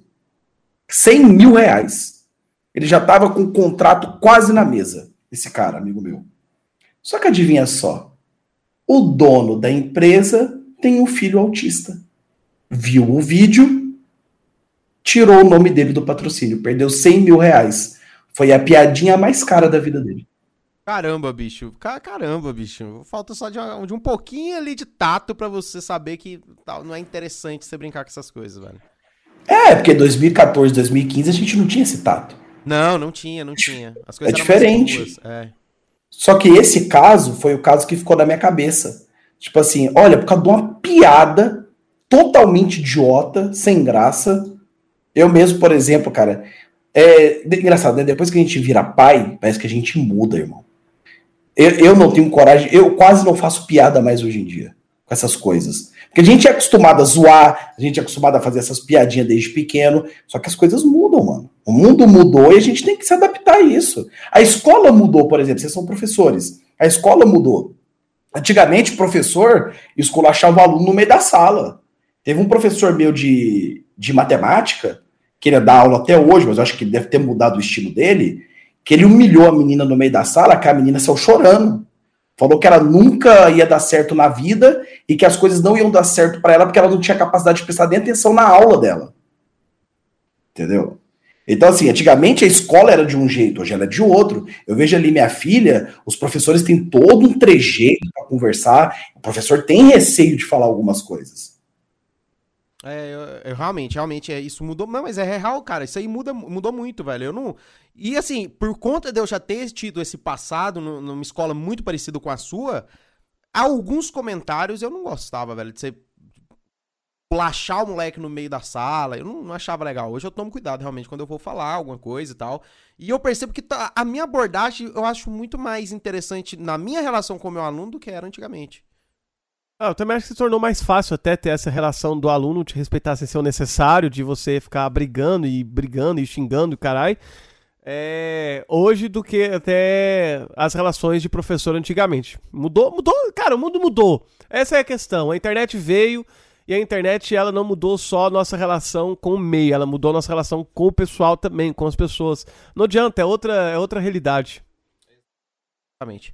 Eu tenho uma pergunta para você, Ricardo, é. mas é uma pergunta pessoal. Essa tatuagem sua aí do braço, você mostra aí pra gente direitinho, por favor? A do, bra a do antebraço. A sua. Peraí que eu tenho várias. Eu tenho a do Comensais da Morte. É essa mesmo. Eu queria que você falasse aqui, porque a gente sempre tem um problema aqui, que é eu e Murilo. É porque o Murilo, eu agora quero que você fale o que você costuma falar da tatuagem aqui do meu. Não, não sei se vai dar pra ver, porque a, a câmera ela tá reta e meu braço não, não vai dar pra pegar. Mas eu tenho uma tatuagem no meu braço também. Aqui no antebraço também. E aí, Murilo, Sim, eu, eu, quero que você aproveite e comente o que você costuma comentar da minha tatuagem. Com muito prazer, cara. Sua tatuagem é muito boa, muito bonita. Inclusive, tô pensando em fazer duas. Ah, é? Não, não tô entendendo. O que, é que você comenta agora Ué, sobre... Eu tô falando, eu acho ela maravilhosa, cara. Eu tô pensando em fazer duas. Adoro Harry Potter. Um abraço. Harry. Você é fãzão de Harry Potter ou você é fãzão da arte? Cara, eu sou fãzão de Harry Potter. Eu tenho na costela direita a do Dark Souls. Eu tenho nas costas a do Silent Hill. Eu tenho várias tatuagens pelo corpo. Todas elas com significado para mim. Eu sou apaixonado em Harry Potter. Caramba, que bacana, mano. Bacana. É, é uma paixão que a gente compartilha. Inclusive, por falar em Silent Hill, para mim foi um dos filmes que mais me chocou. Assim, cara, era um filme que Porra, cê, cê, eu escutava a sirene nos meus sonhos. Eu ia dormir, eu, eu escutava a sirene. Uh, aí já fudeu tudo. Já acordava cagado de medo. o áudio também fudeu tudo. Cara, pra mim, o, o, o melhor jogo de terror é o Silent Hill 2. Não existe jogo de terror melhor que aquele. Silent Hill 2 é uma obra-prima. Estão perguntando aqui no chat se o canal Ombo Play vai ficar focado no. Ele tá focado, ele tem dois vídeos por semana, até já já deve sair um vídeo. E o Ombo Play ele tá focado com dois vídeos por semana, o Lente Obscura, dois vídeos por semana, e o Mente Perversa, dois vídeos por semana. Eu estou produzindo seis vídeos por semana para esses projetos e para o canal de Tibia, um vídeo por dia. Bacana. Eu já joguei o Outlast? Já, zerei todos.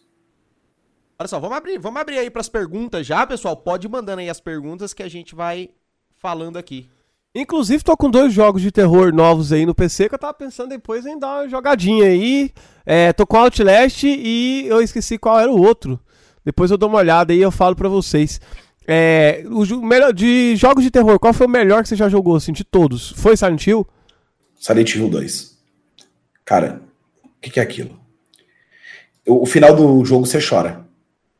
O final do jogo você chora. Sem brincadeira. E a adaptação dele também Você é muito chora boa, né, forte. Velho? Eu também eu gosto, eu gosto muito da adaptação dele também. Acho que é uma das poucas ali que, de videogame que deu certo. Qual foi oh, a última cara, adaptação de, de, jogo que teve? Eu não lembro. A última Ah, Mortal Final Kombat. Silent Hill. Mortal Kombat eu não assisti ainda, eu tenho que assistir. Eu não consegui ver. Me falaram que tá muito ruim, mas não assisti também. É, porque depende do que o, o, público é foda, tá ligado? Sabe uma coisa que eu fiz na minha vida? Eu deixei de criar expectativa. Eu não crio mais expectativa de porra nenhuma. O que vier para mim é lucro. Saca? O que vier é lucro. Vamos ver como é que vai ser esse filme aí do Mortal Kombat. Eu não assisti, eu tô doido para ver, porque eu só eu até tenho um troféu aqui de Mortal Kombat, porque eu já joguei muito Mortal Kombat na minha vida. Vamos ver, eu tô ansioso. Vou esperar sair uma qualidade boa aí, ter um lugar da hora para assistir para poder ver. É, cara, eu assisti. Eu assisti. Vai lá, vai lá. não, não quero, não quero, não quero desmerecer, mas vai lá, vai, sei lá, vai que curte, né? Eu Ó, mais duas perguntas aí então. Primeiro, de onde vem o nome Ambuplay? E depois a segunda é qual casa você representa no Harry Potter? Olha, de onde veio o nome Ambuplay? Há muitos, muitos anos atrás, eu tinha um personagem no Tibia chamado Comerciante Ambulante.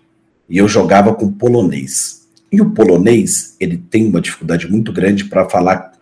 Ele falava assim: comerciante ambulante. Então não ficava legal. Então eles me chamavam de Ambu, Ambu, Ambu. E aí meu nome era Ambu.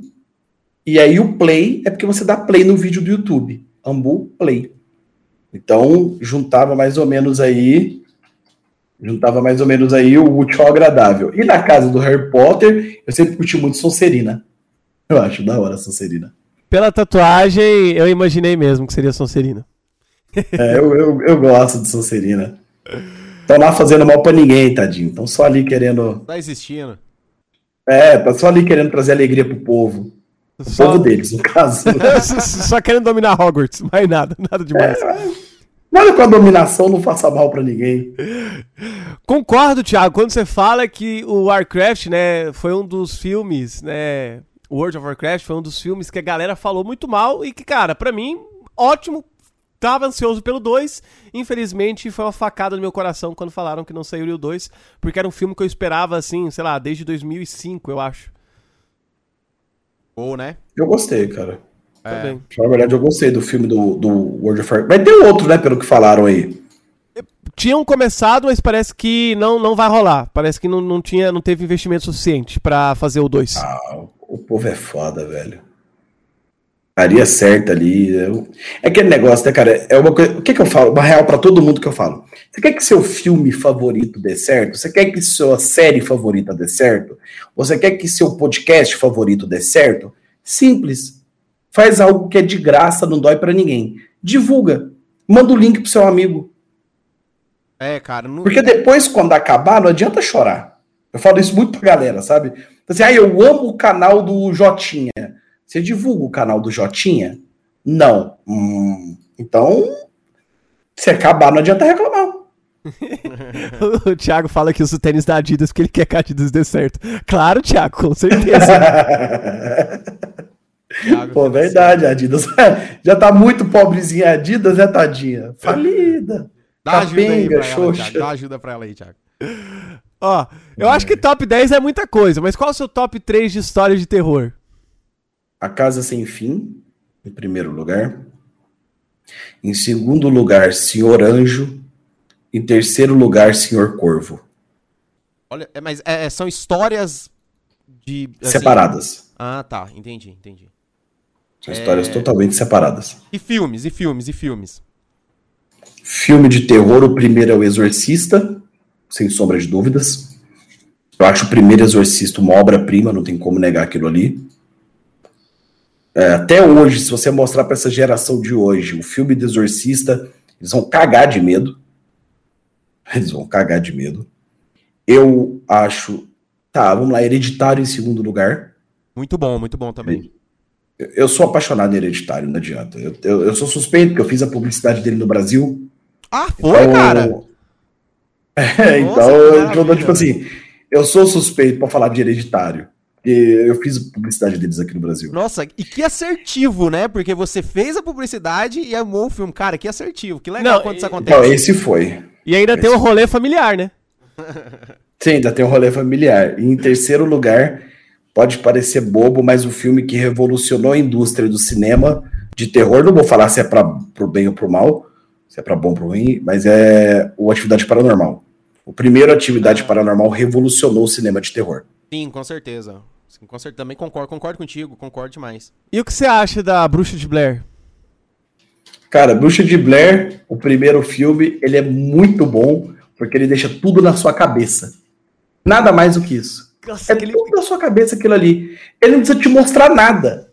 É isso que dá ódio desse filme. Ele é instigante, mano. Você tá assistindo aquilo e você fica assim, apreensivo, cara. Cada segundo do filme. Porra. Eu tenho... E no final, quando vai mostrar, mostra. Eu tenho esse lance com um tubarão do, do Spielberg, velho. Tubarão do Spielberg também, ele mexe comigo, porque é aquilo que você falou no começo. Você não, como o Spielberg não tinha. É, não tinha tecnologia o suficiente para você pegar um, um, bicho que nadava ali, né? Pra ele simular o, um tubarão, então ele não mostrava o tubarão. O filme inteiro ele de, tentava demonstrar o tubarão, então ele mostrava uns pedaços do tubarão, alguma coisa. Aquele filme realmente causou muito terror em mim. era filme de animal, cara. Eu acho louco isso quando é um filme de terror que usa animal ali para falar sobre essas invasões, sobre esses ataques. Bora ser sincero, tem coisa mais assustadora do que a mãe natureza? Pois é, cara, demais, total.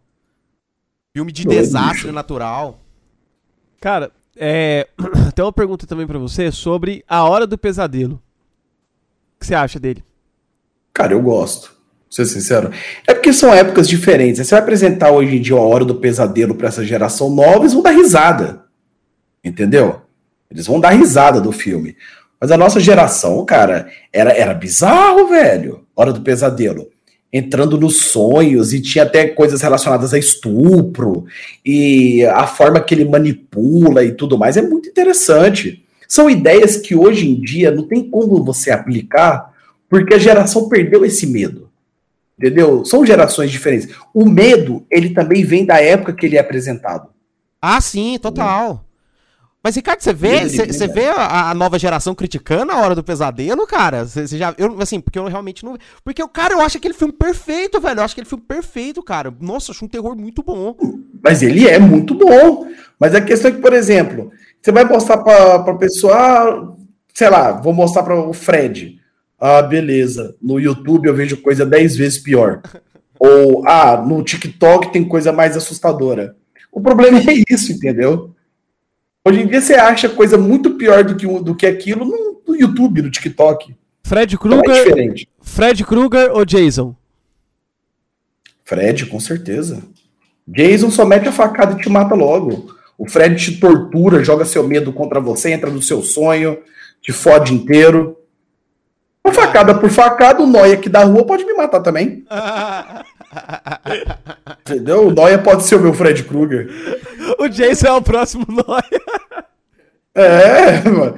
É mais tranquilo o Noia aqui da rua do que eles. Fred Krueger, Fred Krueger não, o Jason é um sonho alcançável. É, mas é mais realista. O Noia me matar do que o, o cara. A gente fala essas coisas assim, mas é engraçado ver como o medo mudou, sabe? Por isso que hoje em dia, eu, eu, cara, eu vejo minha filha, por exemplo, A minha filha não tem medo de fantasma, de demônio, de pipipopopó. Pode até ter um cagãozinho e tal. Mas bota o noia na frente dela pra você ver se ela não caga de medo, meu amigo. Até os filmes de terror, né? Hoje a gente tem muito filme de terror. É de uma chamada, eu não tô lembrando o nome agora, né? Mas tem um que lançou na Netflix que é. Ah, não vou lembrar. Roche. Não, Roche. é muito bom o filme. É, que é, são filmes que falam sobre ligações na internet, igual a gente tá tendo aqui, e aí começa. Eu já vi até que tem uhum. vídeo seu falando sobre é, alguns streamers ali e tal, que tava streamando e aparece, tem algumas aparições. É, esse tem, tem uma, nova, uma nova leva de terror que eles estão trabalhando isso aí, tipo uma chamada na internet, aí a galera faz um círculo ali pra invocar alguma coisa e a galera começa a morrer, velho. E o filme todo é uma chamada na internet, é uma chamada no Skype, saca? É louco pra caramba. Sim, é muito fácil você. Cara, tanto que é doideira, né? Deixa eu tirar um pouco o óculos aqui. Minha vista, eu tenho, eu tenho sensibilidade à luz, então a minha vista ela acaba cansando muito com a iluminação. Mas a gente for conversar aqui sobre, sobre filmes e tudo mais, deixa eu botar um óculos mais leve. Eu tenho mil óculos aqui no estúdio. Eu até ia perguntar se o óculos era tipo alguma coisa de imagem pessoal, assim, marketing, alguma coisa assim. Não, o óculos é porque eu tenho sensibilidade à luz. E eu tô com duas tochas gigantes na minha cara aqui. Aí cansa a minha vista. Então, assim, eu, é, perguntaram aqui pra mim, quais tipos de jogos você gosta? Eu jogo de tudo, literalmente de tudo. Eu também. Literalmente de tudo. Eu jogo FPS, eu jogo RPG, eu jogo tudo que você imagina na sua vida, mas o jogo da minha vida é Tibia. Não tem outra coisa. Inclusive, tinham feito essa pergunta agora, se Tibia era seu jogo de coração e pronto. Ah, é, é o jogo da minha vida, cara. Eu fecho os olhos e eu sei cada parte desse jogo. Escrito na minha face. Bacana, sei cara. cada fase desse cada parte desse jogo. Cara, eu, para mim é Dota, é um jogo que eu jogo assim desde 2008 é, não sei se você já jogou, se conhece pelo menos. Dotinha, já sim. Ah, tinha que ser, né? Não, não tem jeito. Você é da época das Lan House aqui em Goiânia, inclusive, né? Com na época da Monkey, que você tomava três tapas na nuca lá na Monkey pra arrumar briga. ah, épocas boas. E, cara, Dotinha pra mim vai, mexe tempo, vira tempo, às vezes fica um, um diazinho ou outro assim sem jogar, um mêsinho ou outro, mas sempre, sempre, cara, não tem jeito, sempre volto pro Dotinha. É o jogo de coração também. Cara, e uma coisa que eu adoro, principalmente em jogos, assim, meu jogo favorito é Tibia, primeiro lugar sempre, mas o meu segundo jogo é Dark Souls, cara. Porra, Dark Souls é o jogo da minha vida. Nossa, Dark também. Souls é muito bom também, cara. Eu tava conversando com um amigo meu esses dias que eu queria muito que tivesse um jogo estilo Dark Souls cooperativo. Porque Dark Souls é muito bom. Mas, cara, eu acho que seria muito insano você ter um jogo com aquela dificuldade, né? Talvez até um pouco mais por ser cooperativo, mas com aquela jogabilidade, assim, que fosse algo cooperativo. Acho que seria bem da hora. Tem um que criaram, esqueci o nome, acho que é Ashes from the Dust, alguma coisa assim. É um jogo bom, cara. Estilo Dark Souls também, é de dois, é bom, é divertido. Chama Brasil 2021, é realmente, acho que o Brasil tá na dificuldade de Dark Souls. Concordo plenamente. Ah, Pior que tá.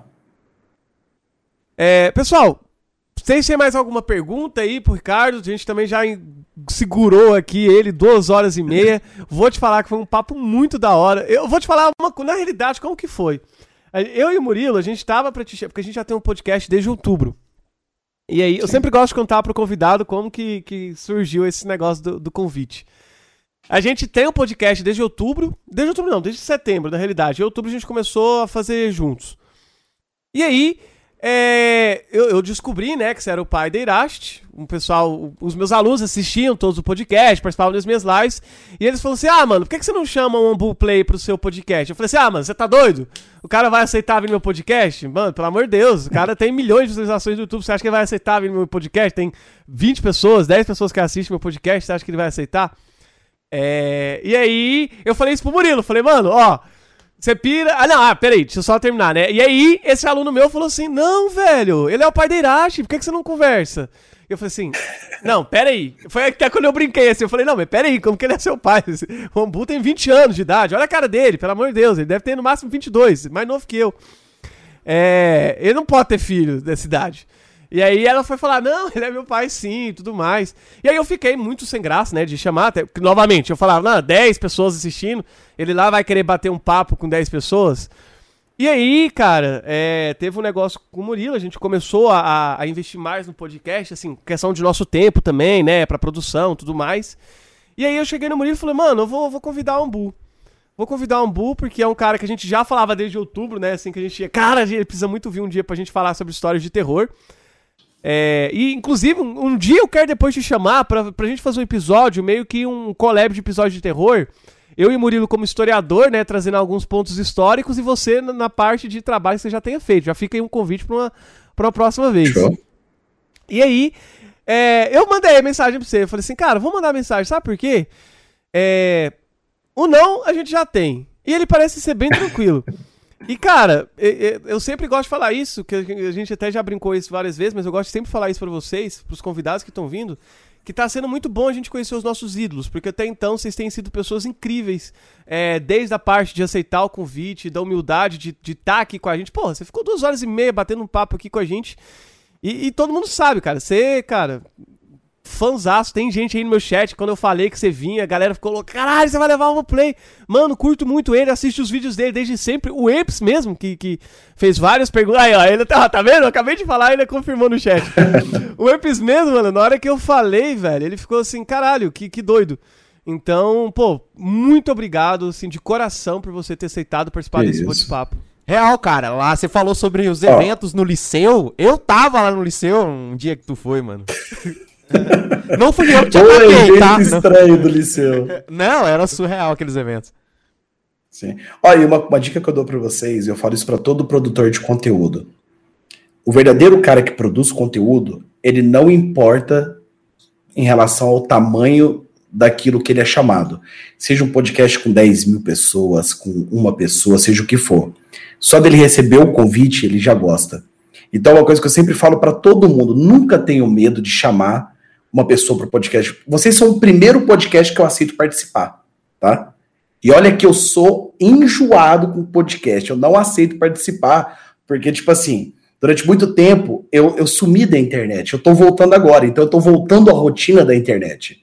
Entendeu? Durante muito, durante quatro anos da minha vida, eu larguei em quatro não, três. Eu larguei a internet para focar em ser pai, para focar em ser marido, para focar na minha vida normal. Então agora que eu tô voltando, então, uma coisa que eu sempre falo para todo evento, já fiz evento para cinco pessoas, já fiz evento para acho que 15 mil também. Eu já, já participei de live com duas pessoas, eu e um amigo meu que estava no projeto, já participei de live com 40 mil pessoas. O tratamento é o mesmo, porque a nossa paixão de quem gosta de produzir conteúdo é produzir, é conversar. Ver vocês animados no podcast me vale muito mais do que estar tá num canal com 50, 80, 100 mil pessoas. Porque o início é a coisa mais bonita de um projeto. Entendeu? É você acreditar. Eu já tô velho na produção de conteúdo. Eu tô aqui há nove anos. Então eu já fali projeto, eu já criei projeto, eu já trabalhei em projeto. Então eu já não tenho mais aquela magia, entendeu? Que vocês estão tendo agora. Porque eu sei como funciona o jogo, eu sei como você faz para dar certo, eu sei o que, que você pode criar, o que, que você pode apelar. Então o jogo está muito claro na minha cabeça. Entendeu? Mas para vocês é tudo muito novo e isso é apaixonante de você ver. E é aquilo que eu falo para vocês assim, e não é demagogia, porque até minha filha fala, você é a última pessoa do mundo que puxa saco de alguém. Porque eu realmente sou muito sincero. O projeto de vocês é muito bom. Investe, Faz com calma, com paciência, que tem tudo para dar certo. E eu falo muito para as pessoas o seguinte: a internet ela é linda. Papo reto. A internet ela é linda. Não foca nas coisas ruins, não foca no desânimo, no pendego. Ah, mas o áudio tá estranho. Cara, se você pegar meu primeiro vídeo, o meu microfone, ele fazia assim, ó. Ele era exatamente uma abelha no ouvido das pessoas. Tudo começa do zero. Entendeu? A vida a gente começa do zero. A gente começa sem, cara, a gente começa sem saber andar, sem saber comer. A gente tem que bater nas nossas costas pra gente gorfar. Senão a gente vai morrer engasgado com o leite da mãe. Então, muito obrigado pelo papo. Eu agradeço de coração. Muito obrigado pelo chat que está aqui com a gente. De verdade. Espero um dia poder voltar aí quando vocês estiverem enormes, porque eu sei que vai estar. Obrigadão, cara. Obrigado por esse feedback. Feedback muito importante de verdade aqui pra gente, tá? Pessoal, queria agradecer também a presença do chat aí tá? Que vocês ficaram aí com a gente firmeza até o final e a gente tem mais convidados aí pra semana que vem, para esse mês aí, tá? As coisas estão acontecendo aí pra gente, beleza?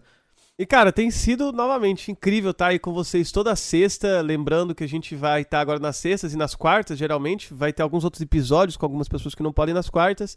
Mas, velho, vocês são incríveis. Muito obrigado por todo o apoio que o chat dá pra gente. Vocês são maravilhosos. E, Ambu, ó, seus fãs estão aí. Tchau, tchau, tio Ambu. Você é maravilhoso. Isso. Tchau, cara, fiquem com Deus. Você é foda, velho. Muito obrigado. E, cara, muito boa sorte. Não pra. Igual você, não precisa de sorte, você já mande dos trem. Mas, cara, muito boa sorte pra esses novos projetos. E, cara, do que depender da gente agora com 100 ou daqui a, a, um ano, dois, três anos, com milhões de seguidores, com certeza você vai estar no nosso coração. A gente vai sempre é, prestigiar seu trabalho, viu? De verdade. Que isso, obrigado vocês. E vamos lá, vamos criar, que a coisa mais bonita do mundo é criar. Obrigado aí ao chat, fiquem com Deus. Um beijo e valeu. Valeu, valeu, Ricardo. Mais, Obrigado.